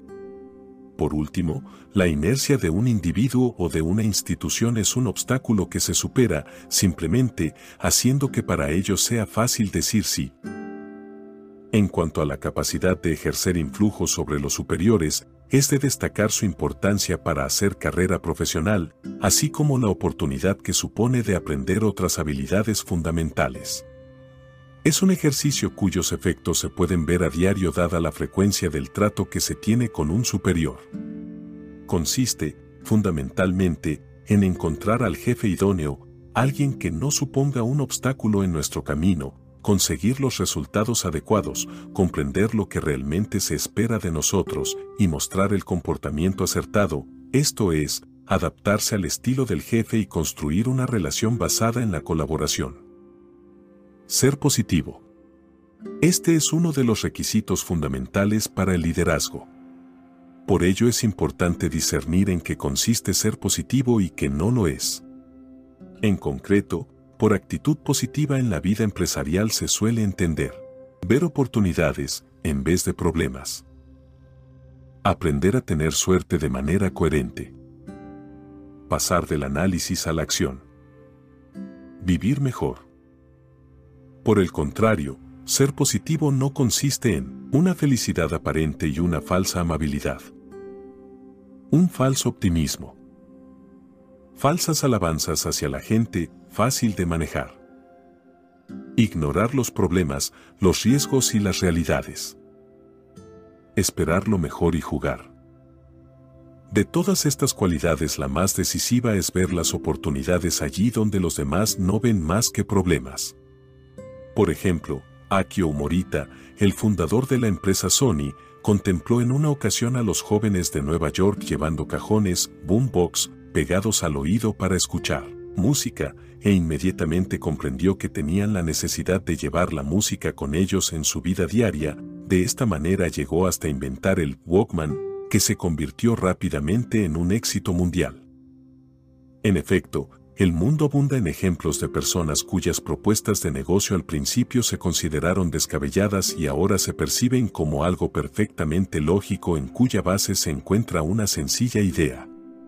Para demostrarlo no hay más que citar la iniciativa de Amazon en la venta de libros por Internet, las apuestas, betfair.com, los viajes, lastminute.com, etc. En sus principios, todas estas iniciativas no partían tan solo de una oportunidad detectada, sino que se empezó a actuar para aprovecharla. En definitiva, no hay buenas ideas que no hayan sucedido antes en la realidad. Todas estas propuestas o ideas se han topado con muchos obstáculos y problemas en el camino de su realización. Saber enfrentarse a ellos y resolver dificultades con éxito está en el corazón del verdadero liderazgo. No obstante, en el contexto del liderazgo empresarial resulta más apropiado hablar de la capacidad de decisión que de la solución de problemas, porque la primera se traduce en acción, mientras que la otra pertenece más a la esfera del mundo académico, donde puede no tener consecuencias prácticas inmediatas. Además, en el mundo empresarial no se pueden esperar soluciones perfectas, ya que éstas llevan demasiado tiempo, no debe olvidarse que lo que se busca son soluciones prácticas y lo perfecto es a menudo enemigo de lo práctico. La solución de problemas requiere un enfoque estructurado dada la escasez de tiempo y la cantidad de información ambigua que hay que procesar. Frente al modelo estándar de solución de problemas, que consiste en 1. Identificar el problema, 2. Crear una hipótesis, 3. Crear una estructura de datos, 4. Encontrar los datos, 5 revisarlos y analizarlos y 6. Emitir una recomendación, se sugiere un enfoque más comprensivo, cuyas fases serían las siguientes. Identificar el problema y quién lo padece, además de comprobar si se trata de una causa o un síntoma. 2. Crear una hipótesis, encontrar una perspectiva alternativa y hablar con la gente. 3. Crear una estructura de datos, cuestionar los datos y las definiciones y encontrar alternativas. 4 buscar los datos de manera exhaustiva hasta encontrar los más relevantes y luego reducir la búsqueda centrándose en ellos. 5. Revisar y analizar los datos, construir una hipótesis sin ser neutral y, si no funciona, construir otra. 6. Hacer una recomendación, intentar venderla a las partes interesadas, e identificar y resolver dudas antes de hacerla pública. Ser profesional. La profesionalidad es otro requisito indispensable para el éxito en el liderazgo. Para los líderes emergentes la profesionalidad comporta cuatro elementos. 1. Aprender a aprender el liderazgo, esto es, aprender de ejemplos de los que ya se pueden considerar líderes, entender la carrera profesional como nombre y verbo a la vez y aprender de una observación y un descubrimiento estructurados. 2. Aprender las reglas locales del juego, comprender la profesionalidad en el contexto de la organización. La mejor manera de hacerlo es guiarse por la gente a la que se considera exitosa en la empresa, es decir, a aquellos que se promueve. 3. Asumir algunas lecciones universales de la profesionalidad, lealtad, honestidad, responsabilidad, capacidad de ofrecer soluciones y energía. 4. Practicar la llamada etiqueta de supervivencia empresarial o, lo que es lo mismo, comportarse de manera que las demás personas se sientan cómodas, apreciadas, respetadas e importantes. Segunda parte, la práctica del liderazgo. En el mundo del liderazgo medio no existen las certidumbres y reina la ambigüedad. Todos compiten con todos por los recursos y prioridades limitadas se forman alianzas cambiantes para conseguir objetivos igualmente cambiantes. Si se quiere conseguir que las cosas sucedan hay que desafiar la gravedad e inercia de la empresa. Las reglas del éxito y fracaso cambian inesperadamente y es necesario conocerlas si se quiere triunfar y, por supuesto, producir resultados. En ese sentido, las habilidades y comportamientos del liderazgo son acumulativos, los nuevos se añaden a los antiguos conforme se avanza por el camino hacia el liderazgo. Este camino se puede reducir a tres etapas básicas. 1. Comienzos del liderazgo. Se aprenden los fundamentos, comprenderse a uno mismo, aprender el negocio, entender la cultura y las reglas locales de juego, actuar con objetivos conocidos. 2. La práctica del liderazgo. Dentro de la empresa hay que prepararse para descubrir nuevas habilidades con el fin de manejar redes, gente, ambigüedad y complejidad y negociar los objetivos hasta verlos cumplidos. 3. Asimilar el liderazgo.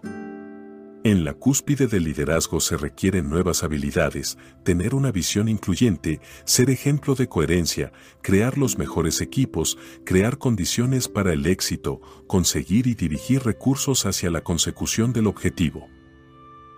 El camino hacia el liderazgo medio. Hay muchos caminos para llegar al liderazgo auténtico y todos son abruptos. No obstante, es posible proponer una ruta que consiste en lo siguiente 1. Centrarse en la gente.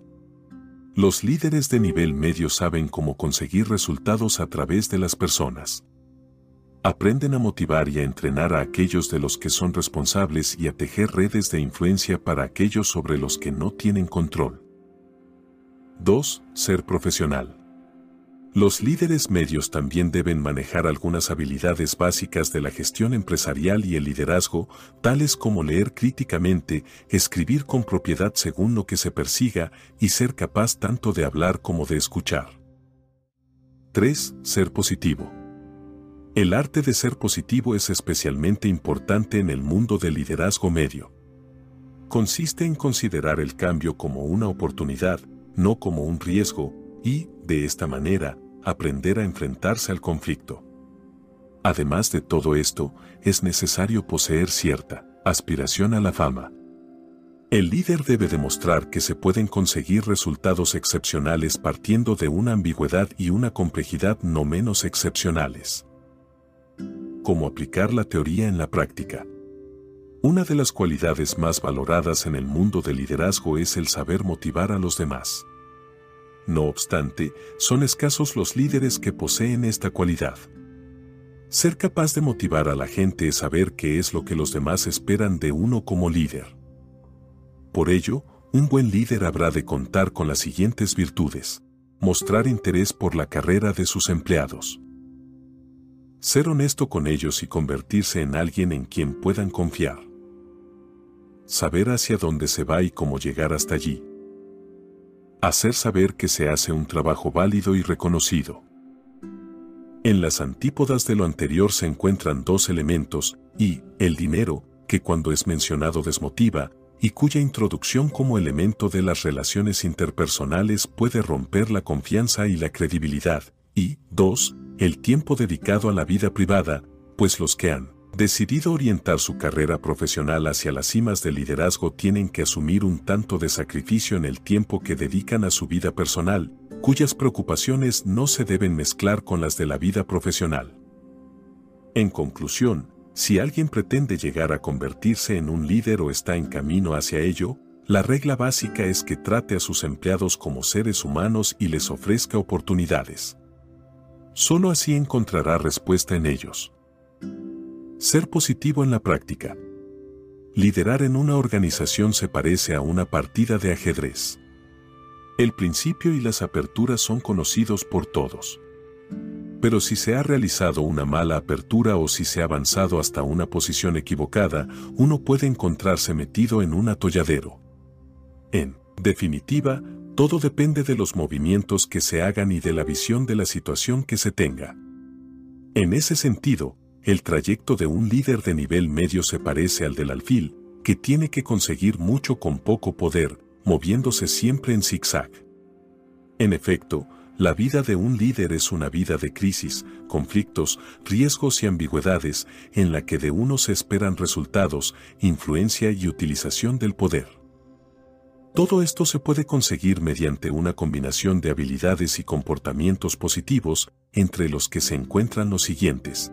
1. Gestionar conflictos, crisis y riesgos. 2. Gestionar proyectos. 3. Gestionar el cambio. 4. Construir poder, influencia y redes. Gestionar conflictos, crisis y riesgos. Nunca hay que evitar los conflictos, lo mejor es enfrentarse a ellos.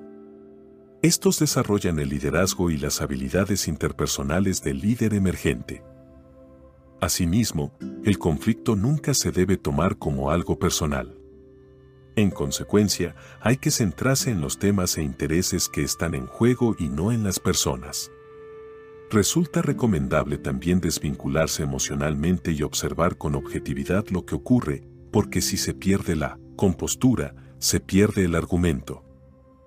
Siendo esto así, se recomienda ponerse la llamada máscara de liderazgo y tener delante la imagen de nuestro líder ideal para guiar nuestras acciones. A la hora de responder a las crisis lo importante es conocerse a uno mismo. Hay personas a las que el trabajo les borra la identidad. Cuando tienen que enfrentarse a una crisis o cuando se jubilan no les queda nada a que atenerse, son los que viven para trabajar. Por eso es importante mantener una vida activa fuera del trabajo, esto da la independencia necesaria para enfrentarse mejor a los desafíos. Cuando llegue el momento de tomar riesgos, hay que tratar de minimizar la ambigüedad y la inseguridad.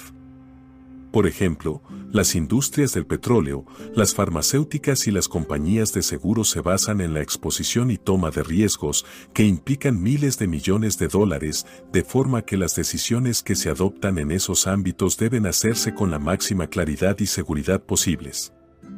En concreto, antes de arriesgarse hay que asegurarse de que se tiene respuesta para las siguientes cuatro preguntas. ¿Me ayuda esta oportunidad a obtener habilidades que me sirvan en el futuro? ¿Estoy preparado para el éxito o el fracaso? ¿Habrá suficiente reconocimiento y recompensa si se decide correr el riesgo? ¿Serán asumibles las consecuencias del fracaso? No obstante, el mayor peligro para un líder emergente es no estar dispuesto a afrontarlo. En efecto, Elegir esta opción puede garantizar la supervivencia, pero también cerrar para siempre la puerta del éxito. Gestionar proyectos. La buena gestión de proyectos es una habilidad que escasea. Normalmente, los proyectos iniciales acaban costando y durando el doble de lo previsto e incluso sobre algunos se pierde el control completamente. En ese sentido, algunos proyectos, como las batallas, están decididos de antemano, por eso es importante asegurarse previamente de que vayan a tener éxito. Este puede estar garantizado si se evita caer en las siguientes fuentes potenciales de error. A. El problema. B. El patrocinador. C. El equipo y D. El proceso. En primer lugar, identificar el problema no es un proceso fácil, se trata de analizar todo tipo de iniciativas como la reducción de costes, la calidad de servicio, el rediseño, la gestión de la cadena de abastecimiento, etc. El buen análisis se consigue agotando la pregunta ¿por qué? Por ejemplo, un director de hotel podría hacerse una serie de preguntas ¿por qué tengo que subir el precio de las habitaciones? Porque tenemos que mejorar los beneficios, porque los beneficios están por los suelos, porque suben nuestros costes por cliente, porque tenemos cada vez menos clientes y constatar que los competidores cobran menos que él. El análisis llevaría al director a tomar la decisión opuesta a la que pretendió al principio, bajar el precio de las habitaciones en vez de subirlo. En segundo lugar, asegurarse un buen patrocinador es una pieza del éxito, porque éste, a su vez, puede llegar a considerarlo en clave de su propio éxito personal. También el patrocinador suele tener el poder e influencia necesarios para superar los obstáculos políticos o legales que surjan ante el proyecto. Por otro lado, para percatarse de la importancia de un proyecto ayuda a saber a qué equipo ha sido confiado, esto es, si se trata de uno de primera o de segunda categoría. Determinar esta cuestión al principio ofrece suficiente margen de tiempo para renunciar si se ha descubierto que el equipo es de segunda y, por lo tanto, la prioridad del proyecto también. Por último, el proceso adecuado para la gestión de un proyecto podría lograrse atendiendo tres recomendaciones. 1. Empezar por el final y trabajar hacia atrás. 2. Prever el mínimo número de pasos requeridos para llegar al final deseado. Y 3 crear un proceso de gestión efectivo, garantizando objetivos y un proceso de toma de decisiones claro. Gestionar el cambio. El elemento del cambio es uno de los más temidos para mucha gente, dado que implica inseguridad y riesgo. Cuanto menos control se tiene sobre el cambio, más desconfianza genera. No obstante, existen herramientas que permiten optimizar las posibilidades de éxito cuando hay que enfrentarse al cambio. Son, básicamente, tres. 1. Orientar el cambio hacia el éxito. 2. Gestionar el proceso del cambio. 3. Gestionar la red del cambio. Se podría incluso proponer una fórmula matemática consagrada por la experiencia del éxito o el fracaso frente al cambio, B más. N más. C más. P es mayor o igual que R en dicha fórmula, sus elementos vendrían representados de la siguiente manera, V igual a visión. Tenerla es asegurarse de que el objetivo es bueno y ofrece lugar en él a los que participan. Su significado debe ir más allá de los meros beneficios. N igual a necesidad. Debe existir una necesidad percibida de cambio. El riesgo de no hacer nada debe superar al riesgo de hacer algo. Se iguala capacidad de cambio. Es inútil tener la visión y la necesidad si una empresa no cuenta con habilidades o recursos para la transformación. El personal necesita estar seguro de que el camino emprendido se puede recorrer con éxito. P igual a primeros pasos. Hay que saber que es determinante apoyar al ganador. Un líder astuto es consciente de ello y buscará conseguir algunos resultados tempranos para silenciar a los opositores. R igual a riesgos y costes del cambio para la empresa. Normalmente, se pueden afrontar de manera racional. El papel del líder a la hora de conducir el cambio consiste en desmitificar la amenaza que se percibe en el mismo, estructurando inversiones para minimizar la exposición al riesgo, ensayando ideas, realizando prototipos, etc. De esta manera, frente al factor MID, integrado por el miedo, la inseguridad y la duda, el líder conseguiría alinear la visión del cambio con la visión y expectativas personales de los demás, acentuar el peligro de no hacer nada frente al de hacer algo y lograr en los demás la sensación de estar implicados en el cambio y en el control del mismo. Construir poder, influencia y redes. El líder de nivel medio tiene más responsabilidad que autoridad y solo puede conseguir resultados a través de influencias, alianzas y redes. La capacidad de conseguirlo diferencia a los verdaderos líderes de los meros gestores, que se mueven exclusivamente en su esfera de autoridad. Construir una red de influencias y alianzas conlleva tiempo y dedicación. Cada alianza con un individuo que nos resulte necesario se basa en un contrato psicológico diferente que se podría expresar mediante una ecuación de confianza fácil de formular y difícil de cumplir, C igual a y XC barra diagonal R, C igual a confianza. Cuanta más exista, mayor es el grado de influencia mutua. Y igual a intimidad. En este contexto significa poseer los mismos valores y compartir los mismos objetivos e intereses.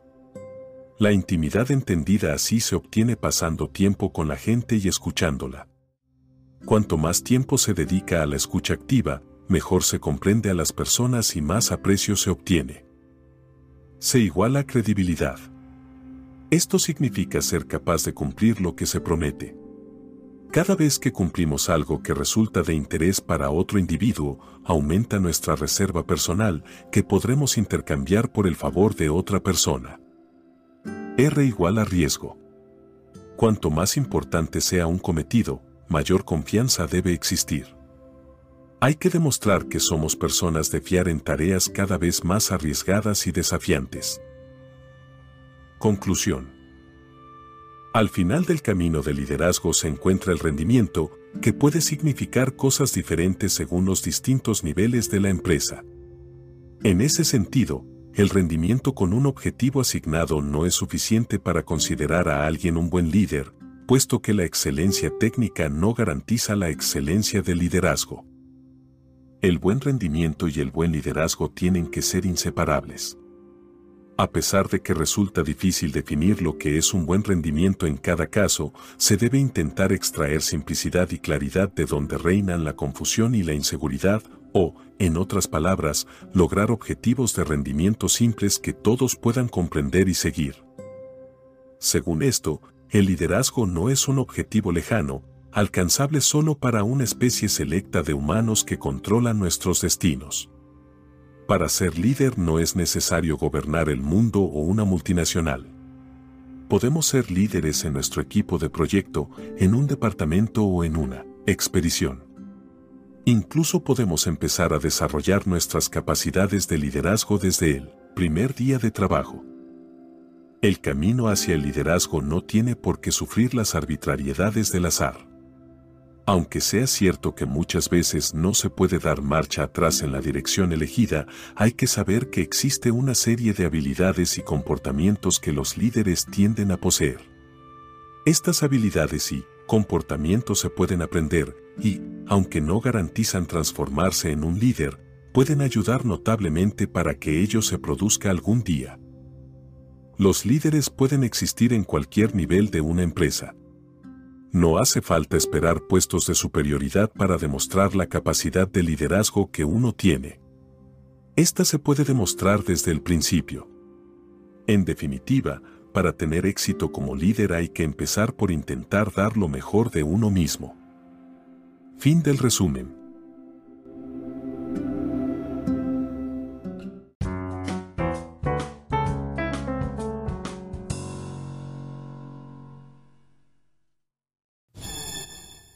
Tu radioestación. Radio. Un sonido diferente, un sonido que bendice. Diseñada para cambiar atmósferas en tu territorio.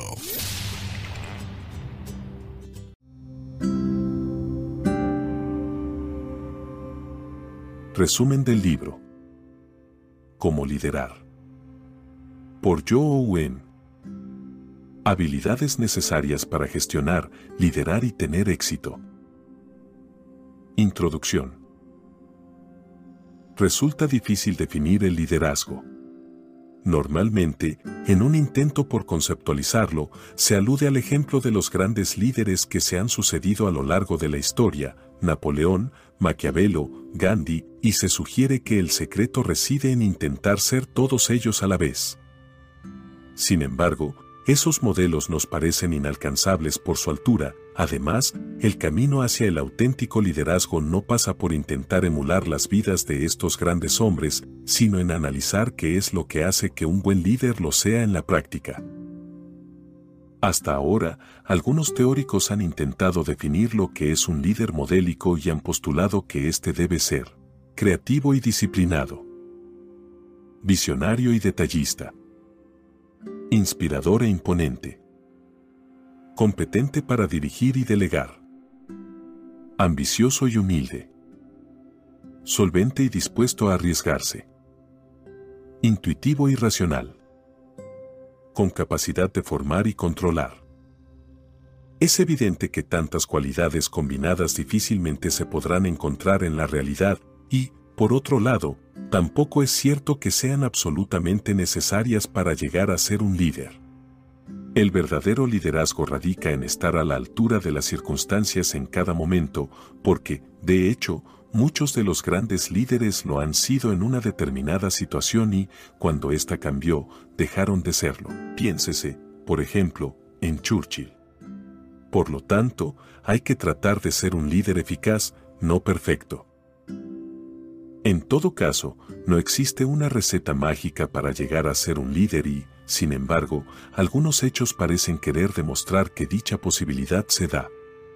En efecto, no es descabellado afirmar que cualquier persona puede llegar a ser líder, toda vez que, entre los actuales, hay gente de todos los estilos personales y cada uno de ellos tiene su particular fórmula de éxito, la balanza puede inclinarse a favor de quien menos se espere. Por otro lado, hay cosas que todos los líderes hacen bien y, aunque esto no garantiza el éxito, al menos lo hace más probable y permite por ello afirmar que liderar es algo que puede ser aprendido. El secreto estriba no en aspirar a ser alguien grande, sino, por el contrario, en intentar conseguir lo mejor de uno mismo. En ese sentido, el objetivo de este libro es, precisamente, demostrar cómo se pueden adquirir las características del liderazgo efectivo y de qué forma pueden ser adaptadas al estilo personal de cada uno. Las definiciones de liderazgo suelen incluir muchas palabras altisonantes y a menudo vacías de contenido, visión, valores, etc. Frente a ellas, esta obra postula que el liderazgo es, en primer lugar, una cuestión práctica. En concreto, pretende dar respuesta a las siguientes preguntas. ¿Se puede aprender a ser líder? ¿Qué se entiende por visión?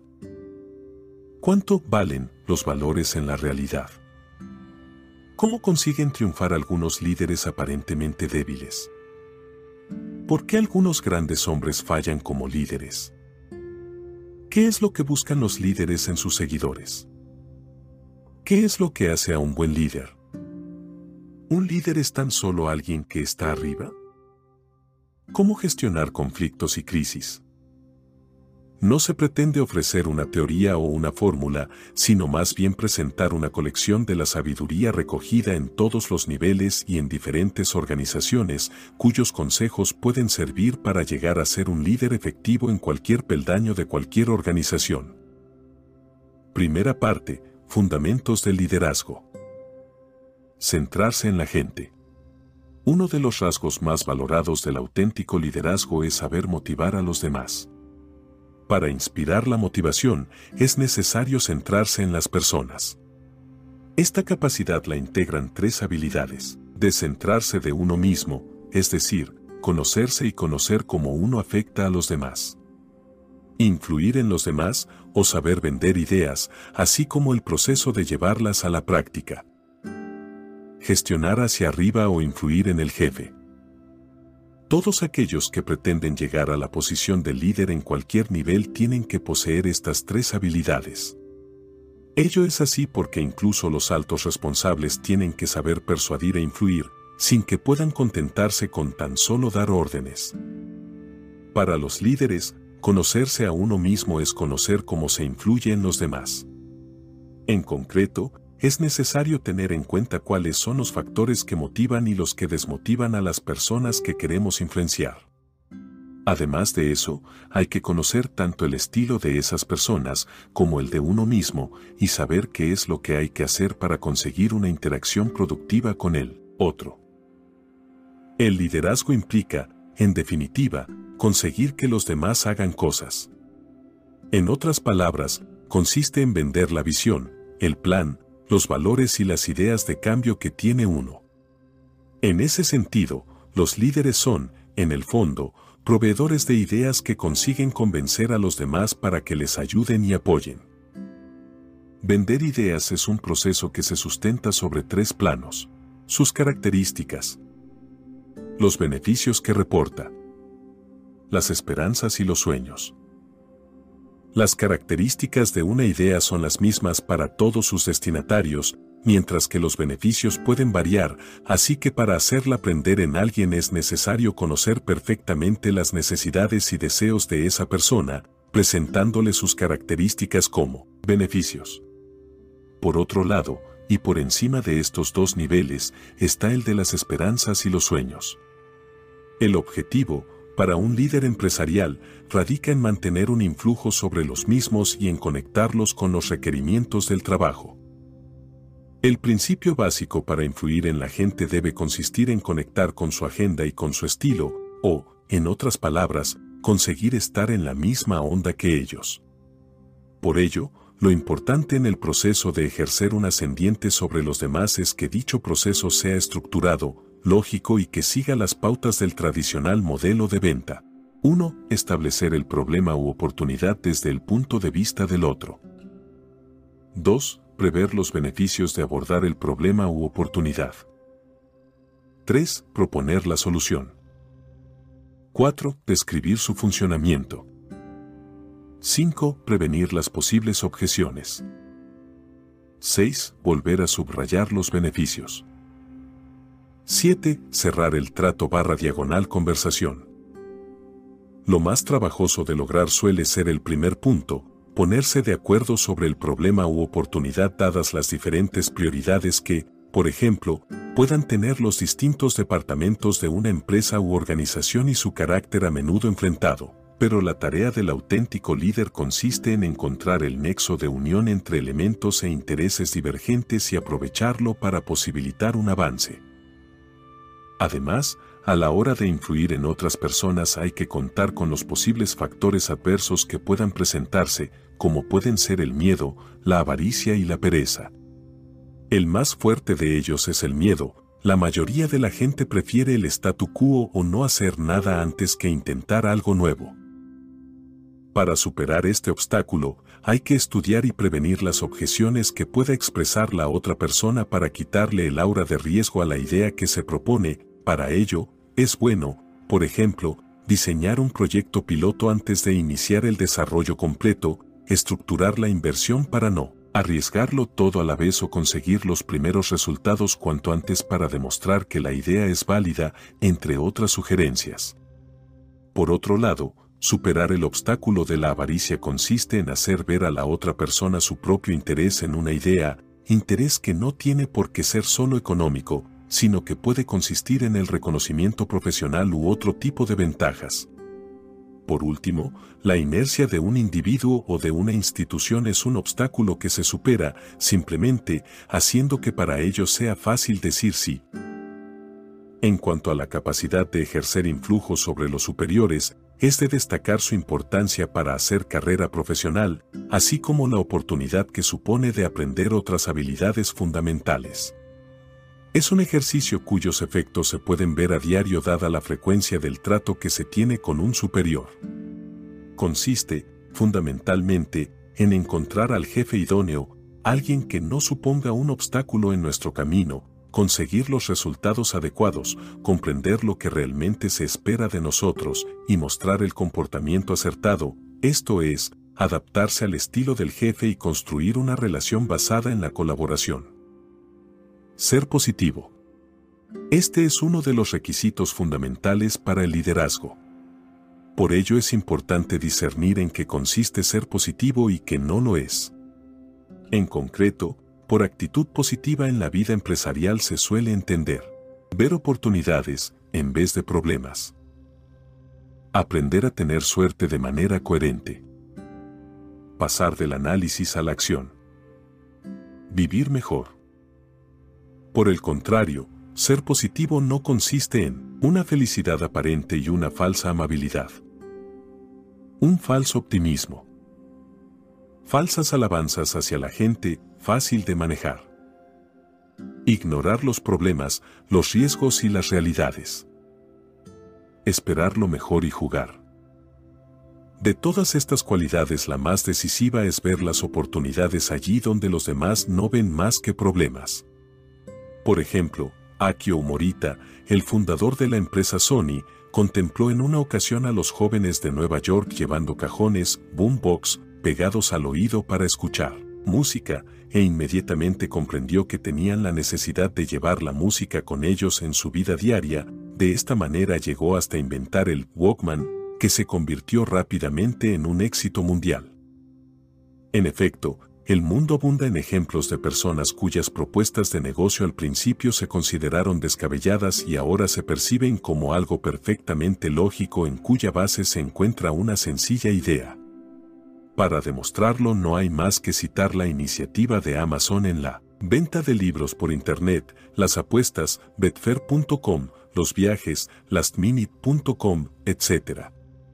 En sus principios, todas estas iniciativas no partían tan solo de una oportunidad detectada, sino que se empezó a actuar para aprovecharla. En definitiva, no hay buenas ideas que no hayan sucedido antes en la realidad. Todas estas propuestas o ideas se han topado con muchos obstáculos y problemas en el camino de su realización. Saber enfrentarse a ellos y resolver dificultades con éxito está en el corazón del verdadero liderazgo. No obstante, en el contexto del liderazgo empresarial resulta más apropiado hablar de la capacidad de decisión que de la solución de problemas, porque la primera se traduce en acción, mientras que la otra pertenece más a la esfera del mundo académico, donde puede no tener consecuencias prácticas inmediatas. Además, en el mundo empresarial no se pueden esperar soluciones perfectas, ya que éstas llevan demasiado tiempo, no debe olvidarse que lo que se busca son soluciones prácticas y lo perfecto es a menudo enemigo de lo práctico. La solución de problemas requiere un enfoque estructurado dada la escasez de tiempo y la cantidad de información ambigua que hay que procesar. Frente al modelo estándar de solución de problemas, que consiste en 1. Identificar el problema, 2. Crear una hipótesis, 3. Crear una estructura de datos, 4. Encontrar los datos, 5 revisarlos y analizarlos y 6. Emitir una recomendación, se sugiere un enfoque más comprensivo, cuyas fases serían las siguientes. Identificar el problema y quién lo padece, además de comprobar si se trata de una causa o un síntoma. 2. Crear una hipótesis, encontrar una perspectiva alternativa y hablar con la gente. 3. Crear una estructura de datos, cuestionar los datos y las definiciones y encontrar alternativas. 4 buscar los datos de manera exhaustiva hasta encontrar los más relevantes y luego reducir la búsqueda centrándose en ellos. 5. Revisar y analizar los datos, construir una hipótesis sin ser neutral y, si no funciona, construir otra. 6. Hacer una recomendación, intentar venderla a las partes interesadas, e identificar y resolver dudas antes de hacerla pública. Ser profesional. La profesionalidad es otro requisito indispensable para el éxito en el liderazgo. Para los líderes emergentes la profesionalidad comporta cuatro elementos. 1. Aprender a aprender el liderazgo, esto es, aprender de ejemplos de los que ya se pueden considerar líderes, entender la carrera profesional como nombre y verbo a la vez y aprender de una observación y un descubrimiento estructurados. 2. Aprender las reglas locales del juego, comprender la profesionalidad en el contexto de la organización. La mejor manera de hacerlo es guiarse por la gente a la que se considera exitosa en la empresa, es decir, a aquellos que se promueve. 3. Asumir algunas lecciones universales de la profesionalidad, lealtad, honestidad, responsabilidad, capacidad de ofrecer soluciones y energía. 4. Practicar la llamada etiqueta de supervivencia empresarial o, lo que es lo mismo, comportarse de manera que las demás personas se sientan cómodas, apreciadas, respetadas e importantes. Segunda parte, la práctica del liderazgo. En el mundo del liderazgo medio no existen las certidumbres y reina la ambigüedad. Todos compiten con todos por los recursos y prioridades limitadas se forman alianzas cambiantes para conseguir objetivos igualmente cambiantes. Si se quiere conseguir que las cosas sucedan hay que desafiar la gravedad e inercia de la empresa. Las reglas del éxito y fracaso cambian inesperadamente y es necesario conocerlas si se quiere triunfar y, por supuesto, producir resultados. En ese sentido, las habilidades y comportamientos del liderazgo son acumulativos, los nuevos se añaden a los antiguos conforme se avanza por el camino hacia el liderazgo. Este camino se puede reducir a tres etapas básicas. 1. Comienzos del liderazgo. Se aprenden los fundamentos, comprenderse a uno mismo, aprender el negocio, entender la cultura y las reglas locales de juego, actuar con objetivos conocidos. 2. La práctica del liderazgo.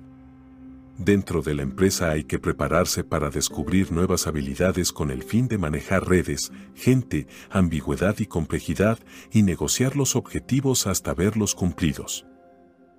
3. Asimilar el liderazgo.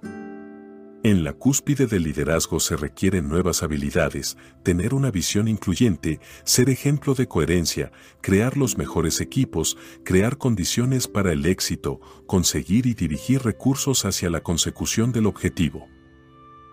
El camino hacia el liderazgo medio. Hay muchos caminos para llegar al liderazgo auténtico y todos son abruptos.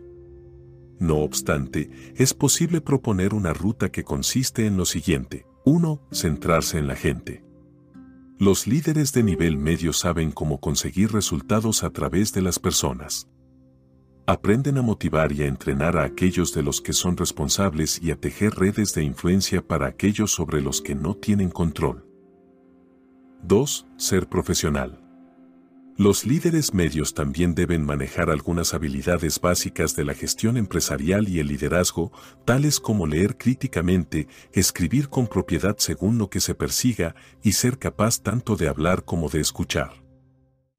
3. Ser positivo. El arte de ser positivo es especialmente importante en el mundo del liderazgo medio. Consiste en considerar el cambio como una oportunidad, no como un riesgo, y, de esta manera, aprender a enfrentarse al conflicto. Además de todo esto, es necesario poseer cierta aspiración a la fama. El líder debe demostrar que se pueden conseguir resultados excepcionales partiendo de una ambigüedad y una complejidad no menos excepcionales. ¿Cómo aplicar la teoría en la práctica?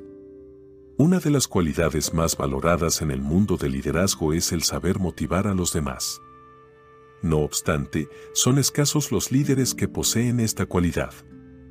Ser capaz de motivar a la gente es saber qué es lo que los demás esperan de uno como líder.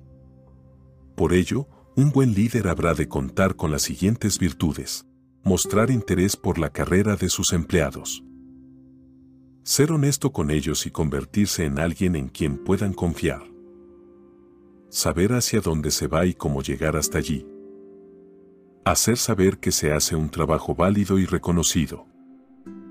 En las antípodas de lo anterior se encuentran dos elementos, y, el dinero, que cuando es mencionado desmotiva, y cuya introducción como elemento de las relaciones interpersonales puede romper la confianza y la credibilidad, y, dos, el tiempo dedicado a la vida privada, pues los que han decidido orientar su carrera profesional hacia las cimas del liderazgo tienen que asumir un tanto de sacrificio en el tiempo que dedican a su vida personal, cuyas preocupaciones no se deben mezclar con las de la vida profesional.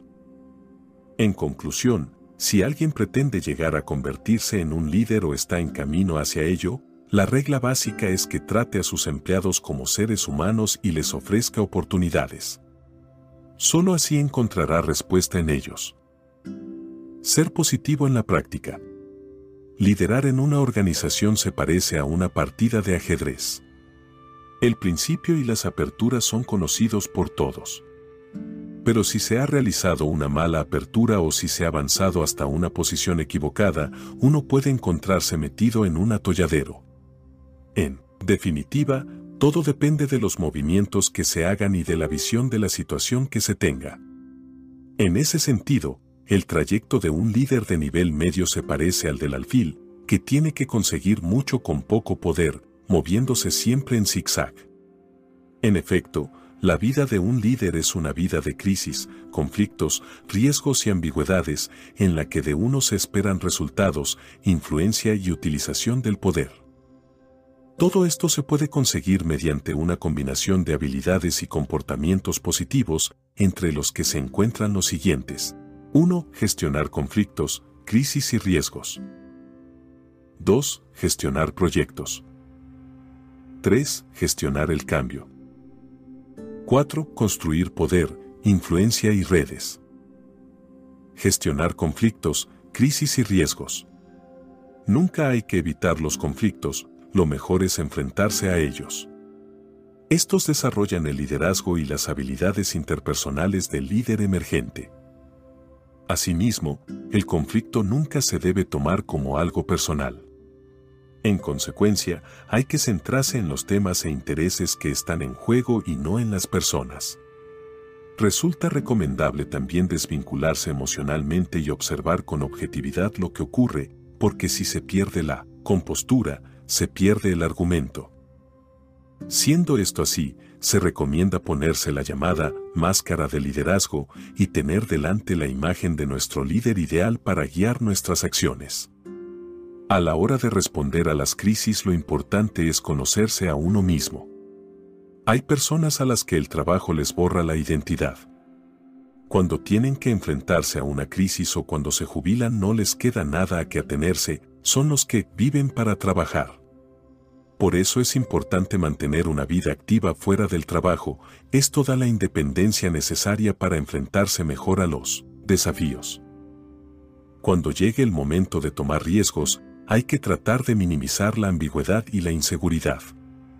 Por ejemplo, las industrias del petróleo, las farmacéuticas y las compañías de seguros se basan en la exposición y toma de riesgos que implican miles de millones de dólares, de forma que las decisiones que se adoptan en esos ámbitos deben hacerse con la máxima claridad y seguridad posibles.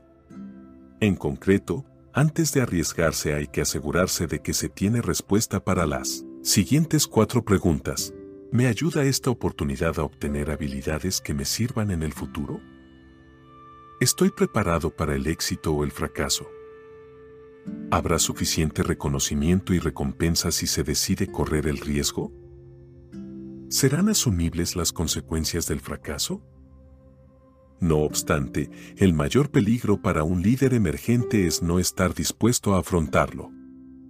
En efecto, Elegir esta opción puede garantizar la supervivencia, pero también cerrar para siempre la puerta del éxito. Gestionar proyectos. La buena gestión de proyectos es una habilidad que escasea. Normalmente, los proyectos iniciales acaban costando y durando el doble de lo previsto e incluso sobre algunos se pierde el control completamente. En ese sentido, algunos proyectos, como las batallas, están decididos de antemano, por eso es importante asegurarse previamente de que vayan a tener éxito. Este puede estar garantizado si se evita caer en las siguientes fuentes potenciales de error. A. El problema. B. El patrocinador. C. El equipo y D. El proceso. En primer lugar, identificar el problema no es un proceso fácil, se trata de analizar todo tipo de iniciativas como la reducción de costes, la calidad de servicio, el rediseño, la gestión de la cadena de abastecimiento, etc. El buen análisis se consigue agotando la pregunta ¿por qué? Por ejemplo, un director de hotel podría hacerse una serie de preguntas ¿por qué tengo que subir el precio de las habitaciones? Porque tenemos que mejorar los beneficios, porque los beneficios están por los suelos, porque suben nuestros costes por cliente, porque tenemos cada vez menos clientes y constatar que los competidores cobran menos que él. El análisis llevaría al director a tomar la decisión opuesta a la que pretendió al principio, bajar el precio de las habitaciones en vez de subirlo. En segundo lugar, asegurarse un buen patrocinador es una pieza del éxito, porque éste, a su vez, puede llegar a considerarlo en clave de su propio éxito personal. También el patrocinador suele tener el poder e influencia necesarios para superar los obstáculos políticos o legales que surjan ante el proyecto. Por otro lado, para percatarse de la importancia de un proyecto ayuda a saber a qué equipo ha sido confiado, esto es, si se trata de uno de primera o de segunda categoría. Determinar esta cuestión al principio ofrece suficiente margen de tiempo para renunciar si se ha descubierto que el equipo es de segunda y, por lo tanto, la prioridad del proyecto también. Por último, el proceso adecuado para la gestión de un proyecto podría lograrse atendiendo tres recomendaciones. 1. Empezar por el final y trabajar hacia atrás. 2 prever el mínimo número de pasos requeridos para llegar al final deseado y 3. Crear un proceso de gestión efectivo, garantizando objetivos y un proceso de toma de decisiones claro. Gestionar el cambio. El elemento del cambio es uno de los más temidos para mucha gente, dado que implica inseguridad y riesgo. Cuanto menos control se tiene sobre el cambio, más desconfianza genera. No obstante, existen herramientas que permiten optimizar las posibilidades de éxito cuando hay que enfrentarse al cambio. Son, básicamente, tres. 1. Orientar el cambio hacia el éxito. 2. Gestionar el proceso del cambio. 3. Gestionar la red del cambio. Se podría incluso proponer una fórmula matemática consagrada por la experiencia del éxito o el fracaso frente al cambio, B más. N más. C más. P es mayor o igual que R en dicha fórmula, sus elementos vendrían representados de la siguiente manera, V igual a visión. Tenerla es asegurarse de que el objetivo es bueno y ofrece lugar en él a los que participan. Su significado debe ir más allá de los meros beneficios. N igual a necesidad. Debe existir una necesidad percibida de cambio. El riesgo de no hacer nada debe superar al riesgo de hacer algo. Se iguala capacidad de cambio. Es inútil tener la visión y la necesidad si una empresa no cuenta con habilidades o recursos para la transformación. El personal necesita estar seguro de que el camino emprendido se puede recorrer con éxito. P igual a primeros pasos. Hay que saber que es determinante apoyar al ganador. Un líder astuto es consciente de ello y buscará conseguir algunos resultados tempranos para silenciar a los opositores. R igual a riesgos y costes del cambio para la empresa. Normalmente, se pueden afrontar de manera racional. El papel del líder a la hora de conducir el cambio consiste en desmitificar la amenaza que se percibe en el mismo, estructurando inversiones para minimizar la exposición al riesgo, ensayando ideas, realizando prototipos, etc. De esta manera, frente al factor MID integrado por el miedo, la inseguridad y la duda, el líder conseguiría alinear la visión del cambio con la visión y expectativas personales de los demás, acentuar el peligro de no hacer nada frente al de hacer algo y lograr en los demás la sensación de estar implicados en el cambio y en el control del mismo. Construir poder, influencia y redes. El líder de nivel medio tiene más responsabilidad que autoridad y solo puede conseguir resultados a través de influencias, alianzas y redes. La capacidad de conseguirlo diferencia a los verdaderos líderes de los meros gestores, que se mueven exclusivamente en su esfera de autoridad. Construir una red de influencias y alianzas conlleva tiempo y dedicación. Cada alianza con un individuo que nos resulte necesario se basa en un contrato psicológico diferente que se podría expresar mediante una ecuación de confianza fácil de formular y difícil de cumplir, C igual a y XC barra diagonal R, C igual a confianza. Cuanta más exista, mayor es el grado de influencia mutua. Y igual a intimidad. En este contexto significa poseer los mismos valores y compartir los mismos objetivos e intereses. La intimidad entendida así se obtiene pasando tiempo con la gente y escuchándola. Cuanto más tiempo se dedica a la escucha activa, mejor se comprende a las personas y más aprecio se obtiene. Se iguala credibilidad. Esto significa ser capaz de cumplir lo que se promete. Cada vez que cumplimos algo que resulta de interés para otro individuo, aumenta nuestra reserva personal que podremos intercambiar por el favor de otra persona. R igual a riesgo. Cuanto más importante sea un cometido, mayor confianza debe existir. Hay que demostrar que somos personas de fiar en tareas cada vez más arriesgadas y desafiantes. Conclusión. Al final del camino del liderazgo se encuentra el rendimiento, que puede significar cosas diferentes según los distintos niveles de la empresa. En ese sentido, el rendimiento con un objetivo asignado no es suficiente para considerar a alguien un buen líder, puesto que la excelencia técnica no garantiza la excelencia del liderazgo.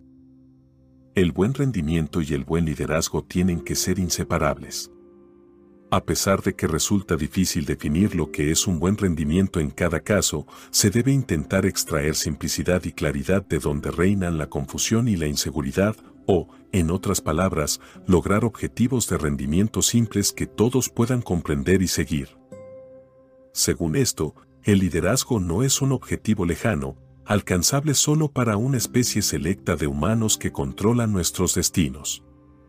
Para ser líder no es necesario gobernar el mundo o una multinacional. Podemos ser líderes en nuestro equipo de proyecto, en un departamento o en una expedición. Incluso podemos empezar a desarrollar nuestras capacidades de liderazgo desde el primer día de trabajo. El camino hacia el liderazgo no tiene por qué sufrir las arbitrariedades del azar.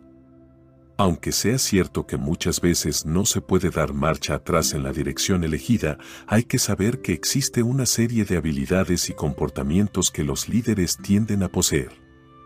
Estas habilidades y comportamientos se pueden aprender y, aunque no garantizan transformarse en un líder, pueden ayudar notablemente para que ello se produzca algún día. Los líderes pueden existir en cualquier nivel de una empresa, no hace falta esperar puestos de superioridad para demostrar la capacidad de liderazgo que uno tiene. Esta se puede demostrar desde el principio. En definitiva, para tener éxito como líder hay que empezar por intentar dar lo mejor de uno mismo. Fin del resumen.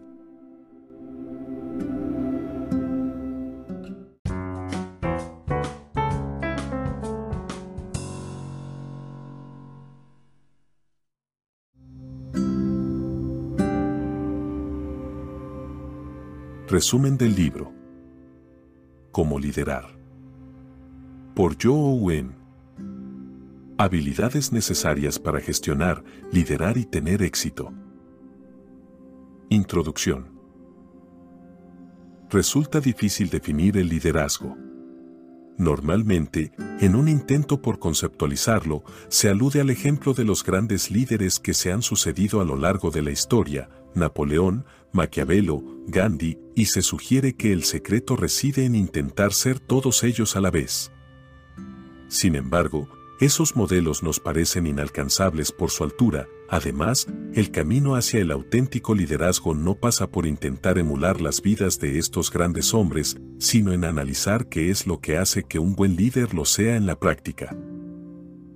Hasta ahora, algunos teóricos han intentado definir lo que es un líder modélico y han postulado que éste debe ser creativo y disciplinado, visionario y detallista, inspirador e imponente, competente para dirigir y delegar, ambicioso y humilde, solvente y dispuesto a arriesgarse, intuitivo y racional, con capacidad de formar y controlar.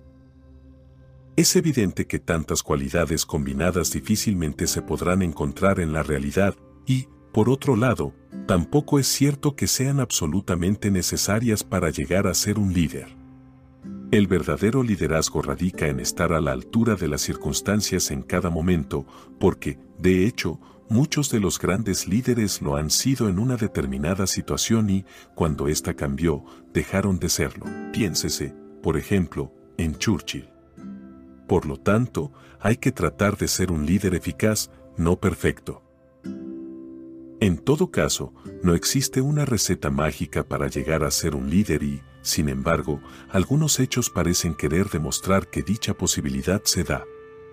En efecto, no es descabellado afirmar que cualquier persona puede llegar a ser líder, toda vez que, entre los actuales, hay gente de todos. Los estilos personales y cada uno de ellos tiene su particular fórmula de éxito, la balanza puede inclinarse a favor de quien menos se espere. Por otro lado, hay cosas que todos los líderes hacen bien y, aunque esto no garantiza el éxito, al menos lo hace más probable y permite por ello afirmar que liderar es algo que puede ser aprendido. El secreto estriba no en aspirar a ser alguien grande, sino, por el contrario, en intentar conseguir lo mejor de uno mismo. En ese sentido, el objetivo de este libro es, precisamente, demostrar cómo se pueden adquirir las características del liderazgo efectivo y de qué forma pueden ser adaptadas al estilo personal de cada uno. Las definiciones de liderazgo suelen incluir muchas palabras altisonantes y a menudo vacías de contenido, visión, valores, etc. Frente a ellas, esta obra postula que el liderazgo es, en primer lugar, una cuestión práctica. En concreto, pretende dar respuesta a las siguientes preguntas. ¿Se puede aprender a ser líder? ¿Qué se entiende por visión? ¿Cuánto valen los valores en la realidad? ¿Cómo consiguen triunfar algunos líderes aparentemente débiles? ¿Por qué algunos grandes hombres fallan como líderes? ¿Qué es lo que buscan los líderes en sus seguidores? ¿Qué es lo que hace a un buen líder? ¿Un líder es tan solo alguien que está arriba? ¿Cómo gestionar conflictos y crisis? No se pretende ofrecer una teoría o una fórmula, sino más bien presentar una colección de la sabiduría recogida en todos los niveles y en diferentes organizaciones, cuyos consejos pueden servir para llegar a ser un líder efectivo en cualquier peldaño de cualquier organización. Primera parte, Fundamentos del Liderazgo. Centrarse en la gente. Uno de los rasgos más valorados del auténtico liderazgo es saber motivar a los demás. Para inspirar la motivación es necesario centrarse en las personas. Esta capacidad la integran tres habilidades. Descentrarse de uno mismo, es decir, conocerse y conocer cómo uno afecta a los demás.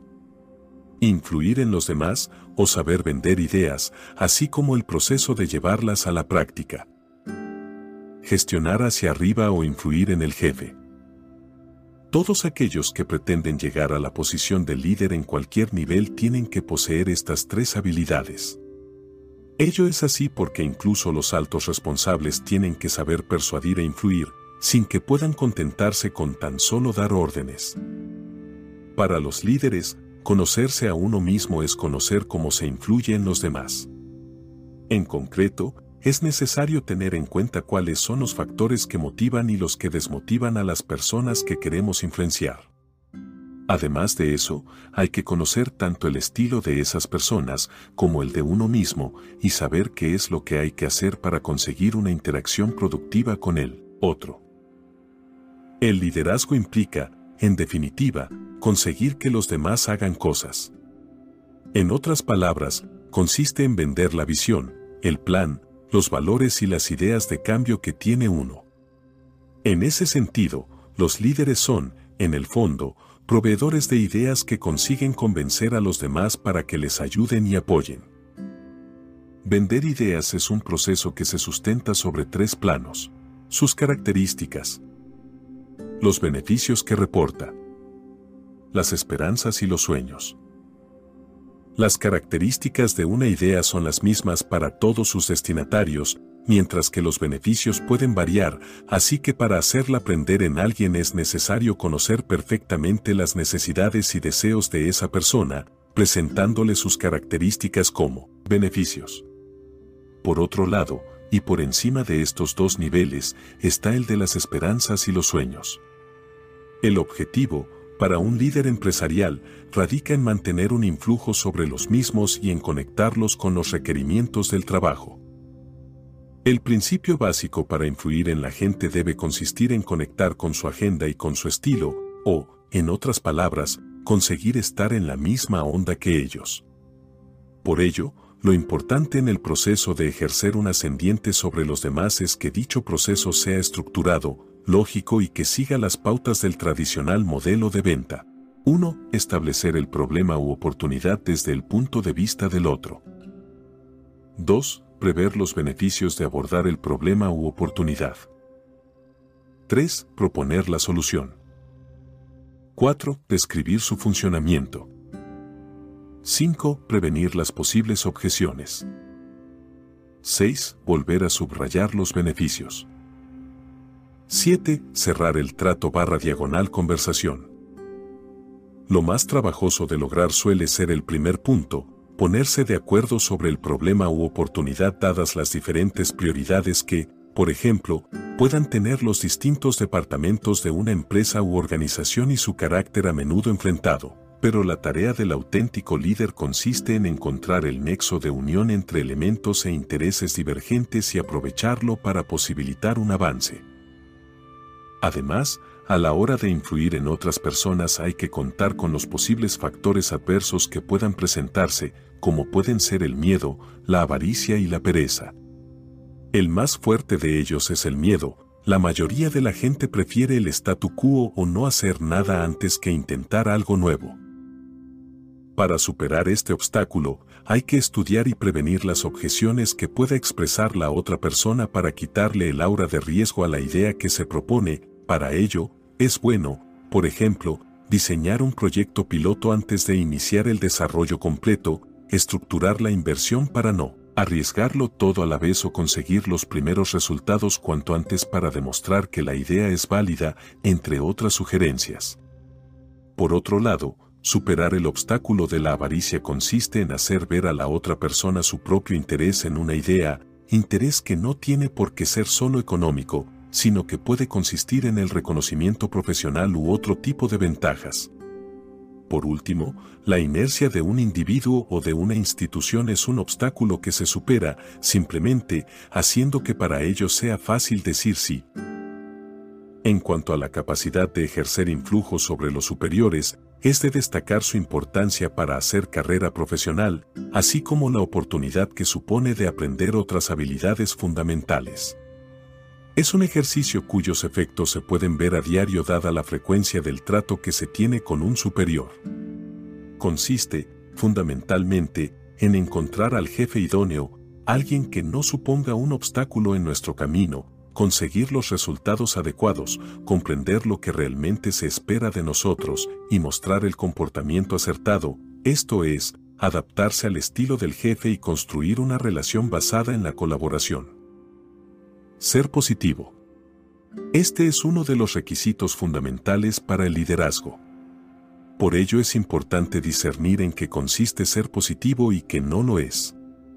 En concreto, por actitud positiva en la vida empresarial se suele entender ver oportunidades en vez de problemas.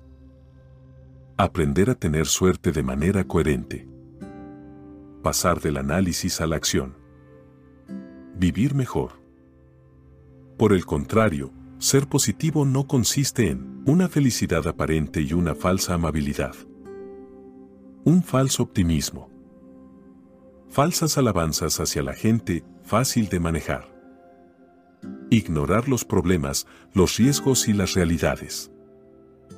Esperar lo mejor y jugar.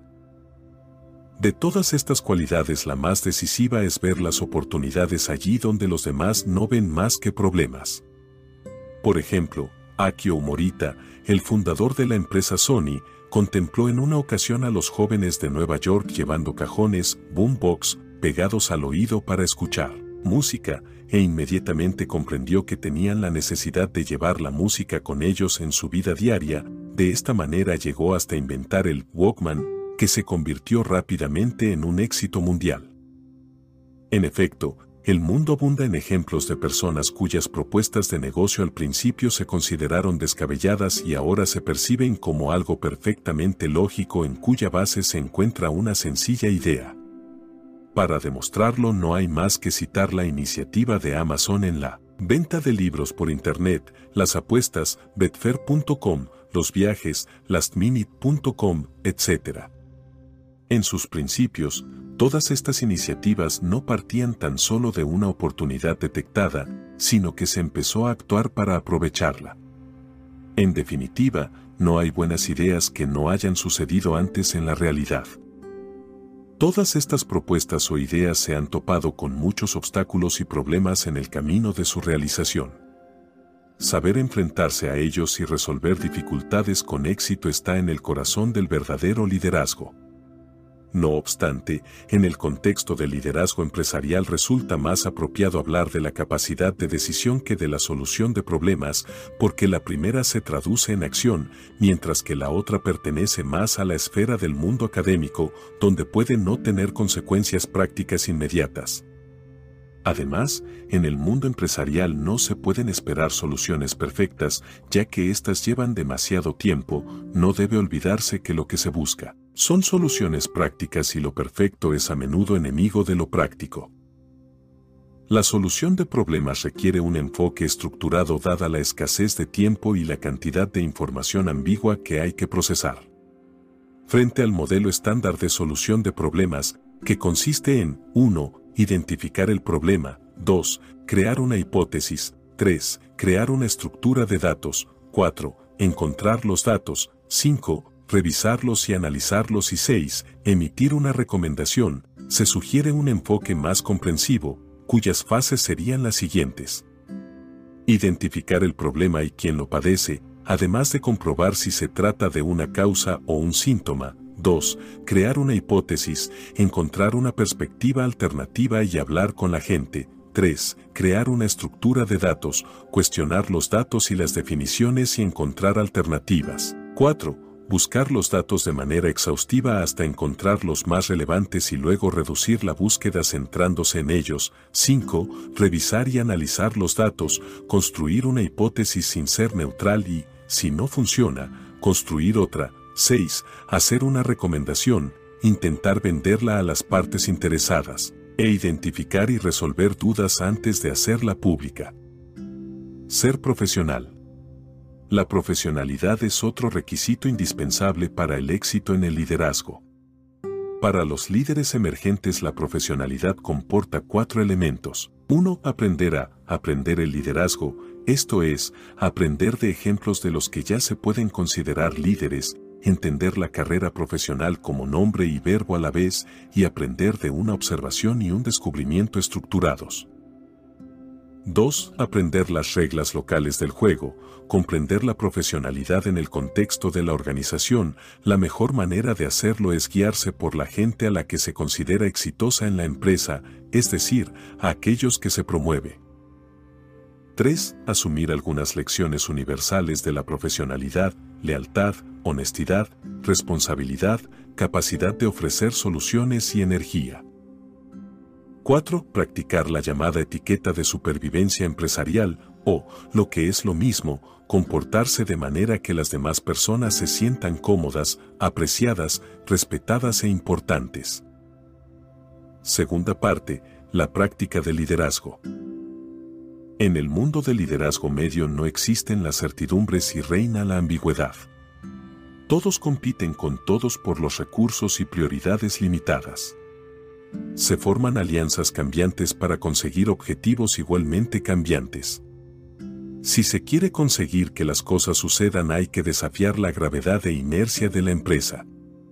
Las reglas del éxito y fracaso cambian inesperadamente y es necesario conocerlas si se quiere triunfar y, por supuesto, producir resultados. En ese sentido, las habilidades y comportamientos del liderazgo son acumulativos, los nuevos se añaden a los antiguos conforme se avanza por el camino hacia el liderazgo. Este camino se puede reducir a tres etapas básicas. 1. Comienzos del liderazgo. Se aprenden los fundamentos, comprenderse a uno mismo, aprender el negocio, entender la cultura y las reglas locales de juego, actuar con objetivos conocidos. 2. La práctica del liderazgo. Dentro de la empresa hay que prepararse para descubrir nuevas habilidades con el fin de manejar redes, gente, ambigüedad y complejidad y negociar los objetivos hasta verlos cumplidos. 3. Asimilar el liderazgo. En la cúspide del liderazgo se requieren nuevas habilidades, tener una visión incluyente, ser ejemplo de coherencia, crear los mejores equipos, crear condiciones para el éxito, conseguir y dirigir recursos hacia la consecución del objetivo. El camino hacia el liderazgo medio. Hay muchos caminos para llegar al liderazgo auténtico y todos son abruptos. No obstante, es posible proponer una ruta que consiste en lo siguiente. 1. Centrarse en la gente. Los líderes de nivel medio saben cómo conseguir resultados a través de las personas. Aprenden a motivar y a entrenar a aquellos de los que son responsables y a tejer redes de influencia para aquellos sobre los que no tienen control. 2. Ser profesional. Los líderes medios también deben manejar algunas habilidades básicas de la gestión empresarial y el liderazgo, tales como leer críticamente, escribir con propiedad según lo que se persiga y ser capaz tanto de hablar como de escuchar. 3. Ser positivo.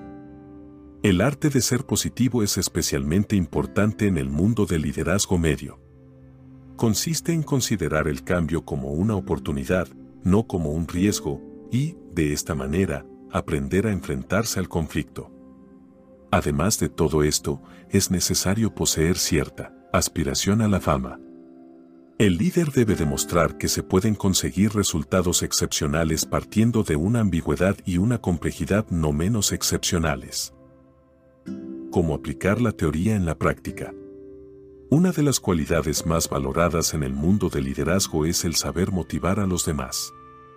No obstante, son escasos los líderes que poseen esta cualidad. Ser capaz de motivar a la gente es saber qué es lo que los demás esperan de uno como líder. Por ello, un buen líder habrá de contar con las siguientes virtudes. Mostrar interés por la carrera de sus empleados. Ser honesto con ellos y convertirse en alguien en quien puedan confiar. Saber hacia dónde se va y cómo llegar hasta allí hacer saber que se hace un trabajo válido y reconocido.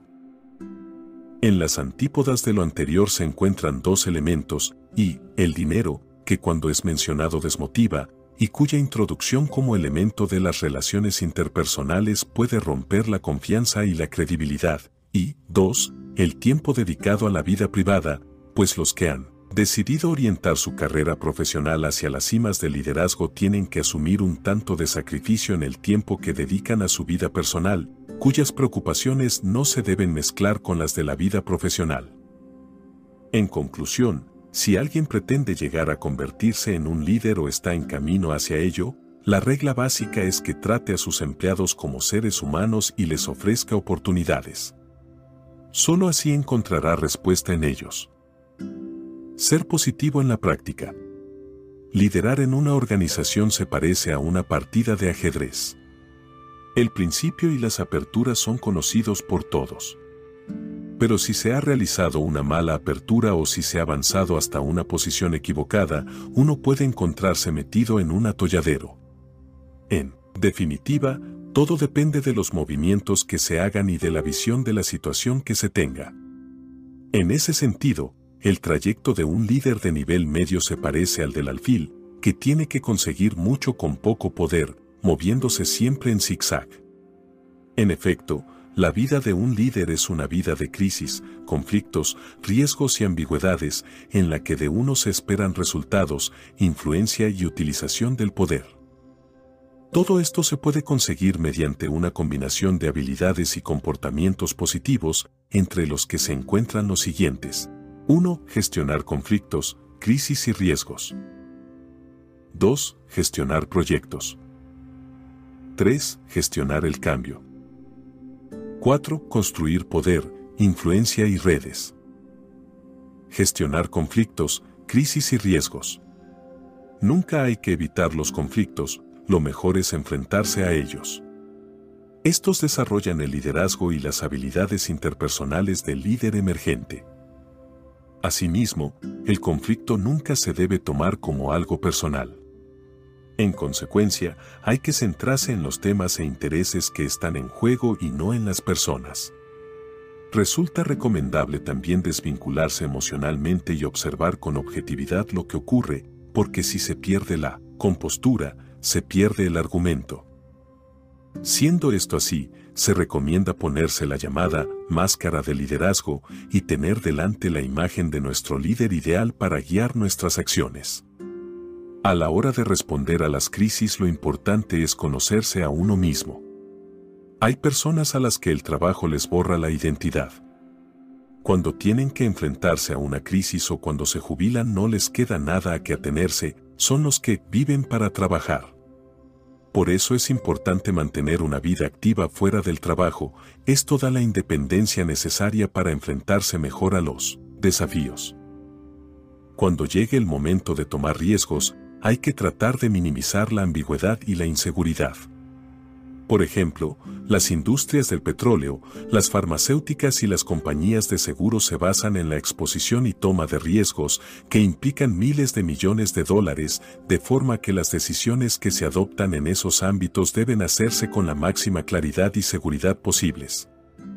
En concreto, antes de arriesgarse hay que asegurarse de que se tiene respuesta para las siguientes cuatro preguntas. ¿Me ayuda esta oportunidad a obtener habilidades que me sirvan en el futuro? ¿Estoy preparado para el éxito o el fracaso? ¿Habrá suficiente reconocimiento y recompensa si se decide correr el riesgo? ¿Serán asumibles las consecuencias del fracaso? No obstante, el mayor peligro para un líder emergente es no estar dispuesto a afrontarlo. En efecto, Elegir esta opción puede garantizar la supervivencia, pero también cerrar para siempre la puerta del éxito. Gestionar proyectos. La buena gestión de proyectos es una habilidad que escasea. Normalmente, los proyectos iniciales acaban costando y durando el doble de lo previsto e incluso sobre algunos se pierde el control completamente.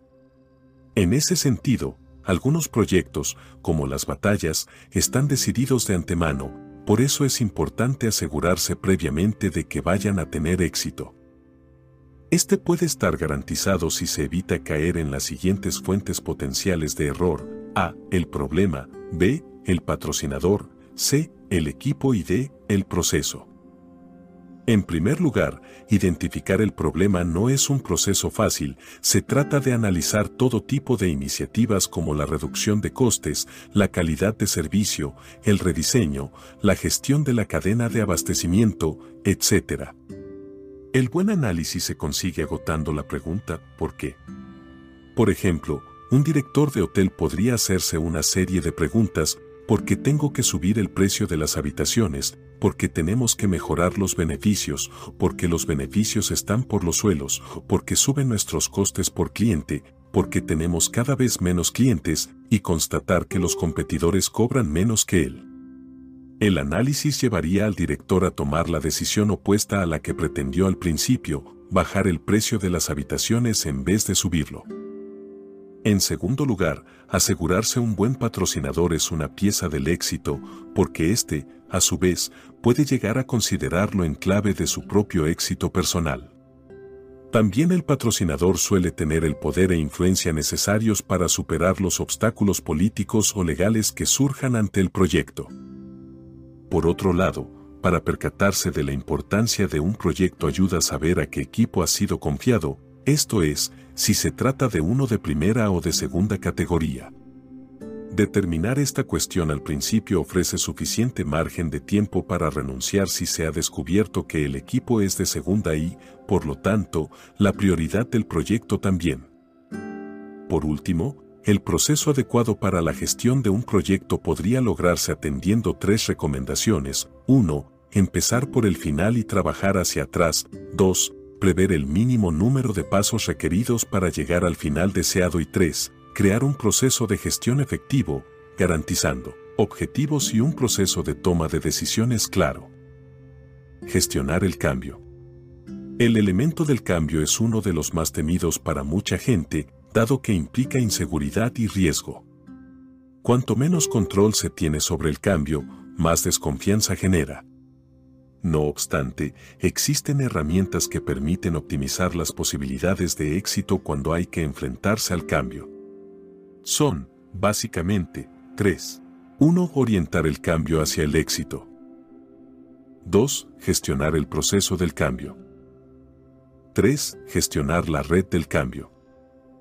Se podría incluso proponer una fórmula matemática consagrada por la experiencia del éxito o el fracaso frente al cambio, B más. N más. C más. P es mayor o igual que R en dicha fórmula, sus elementos vendrían representados de la siguiente manera, V igual a visión. Tenerla es asegurarse de que el objetivo es bueno y ofrece lugar en él a los que participan. Su significado debe ir más allá de los meros beneficios. N igual a necesidad. Debe existir una necesidad percibida de cambio. El riesgo de no hacer nada debe superar al riesgo de hacer algo. Se iguala capacidad de cambio. Es inútil tener la visión y la necesidad si una empresa no cuenta con habilidades o recursos para la transformación. El personal necesita estar seguro de que el camino emprendido se puede recorrer con éxito. P igual a primeros pasos. Hay que saber que es determinante apoyar al ganador. Un líder astuto es consciente de ello y buscará conseguir algunos resultados tempranos para silenciar a los opositores. R igual a riesgos y costes del cambio para la empresa. Normalmente, se pueden afrontar de manera racional. El papel del líder a la hora de conducir el cambio consiste en desmitificar la amenaza que se percibe en el mismo, estructurando inversiones para minimizar la exposición al riesgo, ensayando ideas, realizando prototipos, etc. De esta manera, frente al factor MID integrado por el miedo, la inseguridad y la duda, el líder conseguiría alinear la visión del cambio con la visión y expectativas personales de los demás, acentuar el peligro de no hacer nada frente al de hacer algo y lograr en los demás la sensación de estar implicados en el cambio y en el control del mismo. Construir poder, influencia y redes. El líder de nivel medio tiene más responsabilidad que autoridad y solo puede conseguir resultados a través de influencias, alianzas y redes. La capacidad de conseguirlo diferencia a los verdaderos líderes de los meros gestores, que se mueven exclusivamente en su esfera de autoridad. Construir una red de influencias y alianzas conlleva tiempo y dedicación.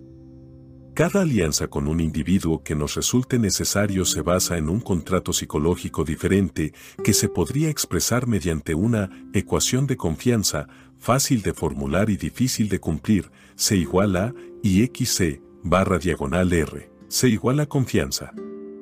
Cuanta más exista, mayor es el grado de influencia mutua. Y igual a intimidad.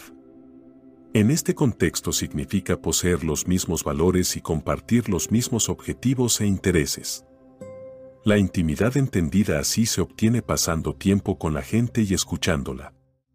Cuanto más tiempo se dedica a la escucha activa, mejor se comprende a las personas y más aprecio se obtiene. Se iguala credibilidad. Esto significa ser capaz de cumplir lo que se promete. Cada vez que cumplimos algo que resulta de interés para otro individuo, aumenta nuestra reserva personal que podremos intercambiar por el favor de otra persona. R igual a riesgo. Cuanto más importante sea un cometido, mayor confianza debe existir. Hay que demostrar que somos personas de fiar en tareas cada vez más arriesgadas y desafiantes. Conclusión. Al final del camino del liderazgo se encuentra el rendimiento, que puede significar cosas diferentes según los distintos niveles de la empresa. En ese sentido, el rendimiento con un objetivo asignado no es suficiente para considerar a alguien un buen líder, puesto que la excelencia técnica no garantiza la excelencia del liderazgo. El buen rendimiento y el buen liderazgo tienen que ser inseparables. A pesar de que resulta difícil definir lo que es un buen rendimiento en cada caso, se debe intentar extraer simplicidad y claridad de donde reinan la confusión y la inseguridad, o, en otras palabras, lograr objetivos de rendimiento simples que todos puedan comprender y seguir. Según esto, el liderazgo no es un objetivo lejano, alcanzable solo para una especie selecta de humanos que controlan nuestros destinos. Para ser líder no es necesario gobernar el mundo o una multinacional. Podemos ser líderes en nuestro equipo de proyecto, en un departamento o en una expedición. Incluso podemos empezar a desarrollar nuestras capacidades de liderazgo desde el primer día de trabajo. El camino hacia el liderazgo no tiene por qué sufrir las arbitrariedades del azar.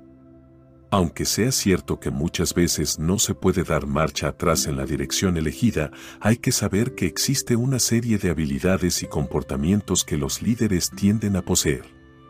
Estas habilidades y comportamientos se pueden aprender y, aunque no garantizan transformarse en un líder, pueden ayudar notablemente para que ello se produzca algún día. Los líderes pueden existir en cualquier nivel de una empresa, no hace falta esperar puestos de superioridad para demostrar la capacidad de liderazgo que uno tiene. Esta se puede demostrar desde el principio. En definitiva, para tener éxito como líder hay que empezar por intentar dar lo mejor de uno mismo. Fin del resumen.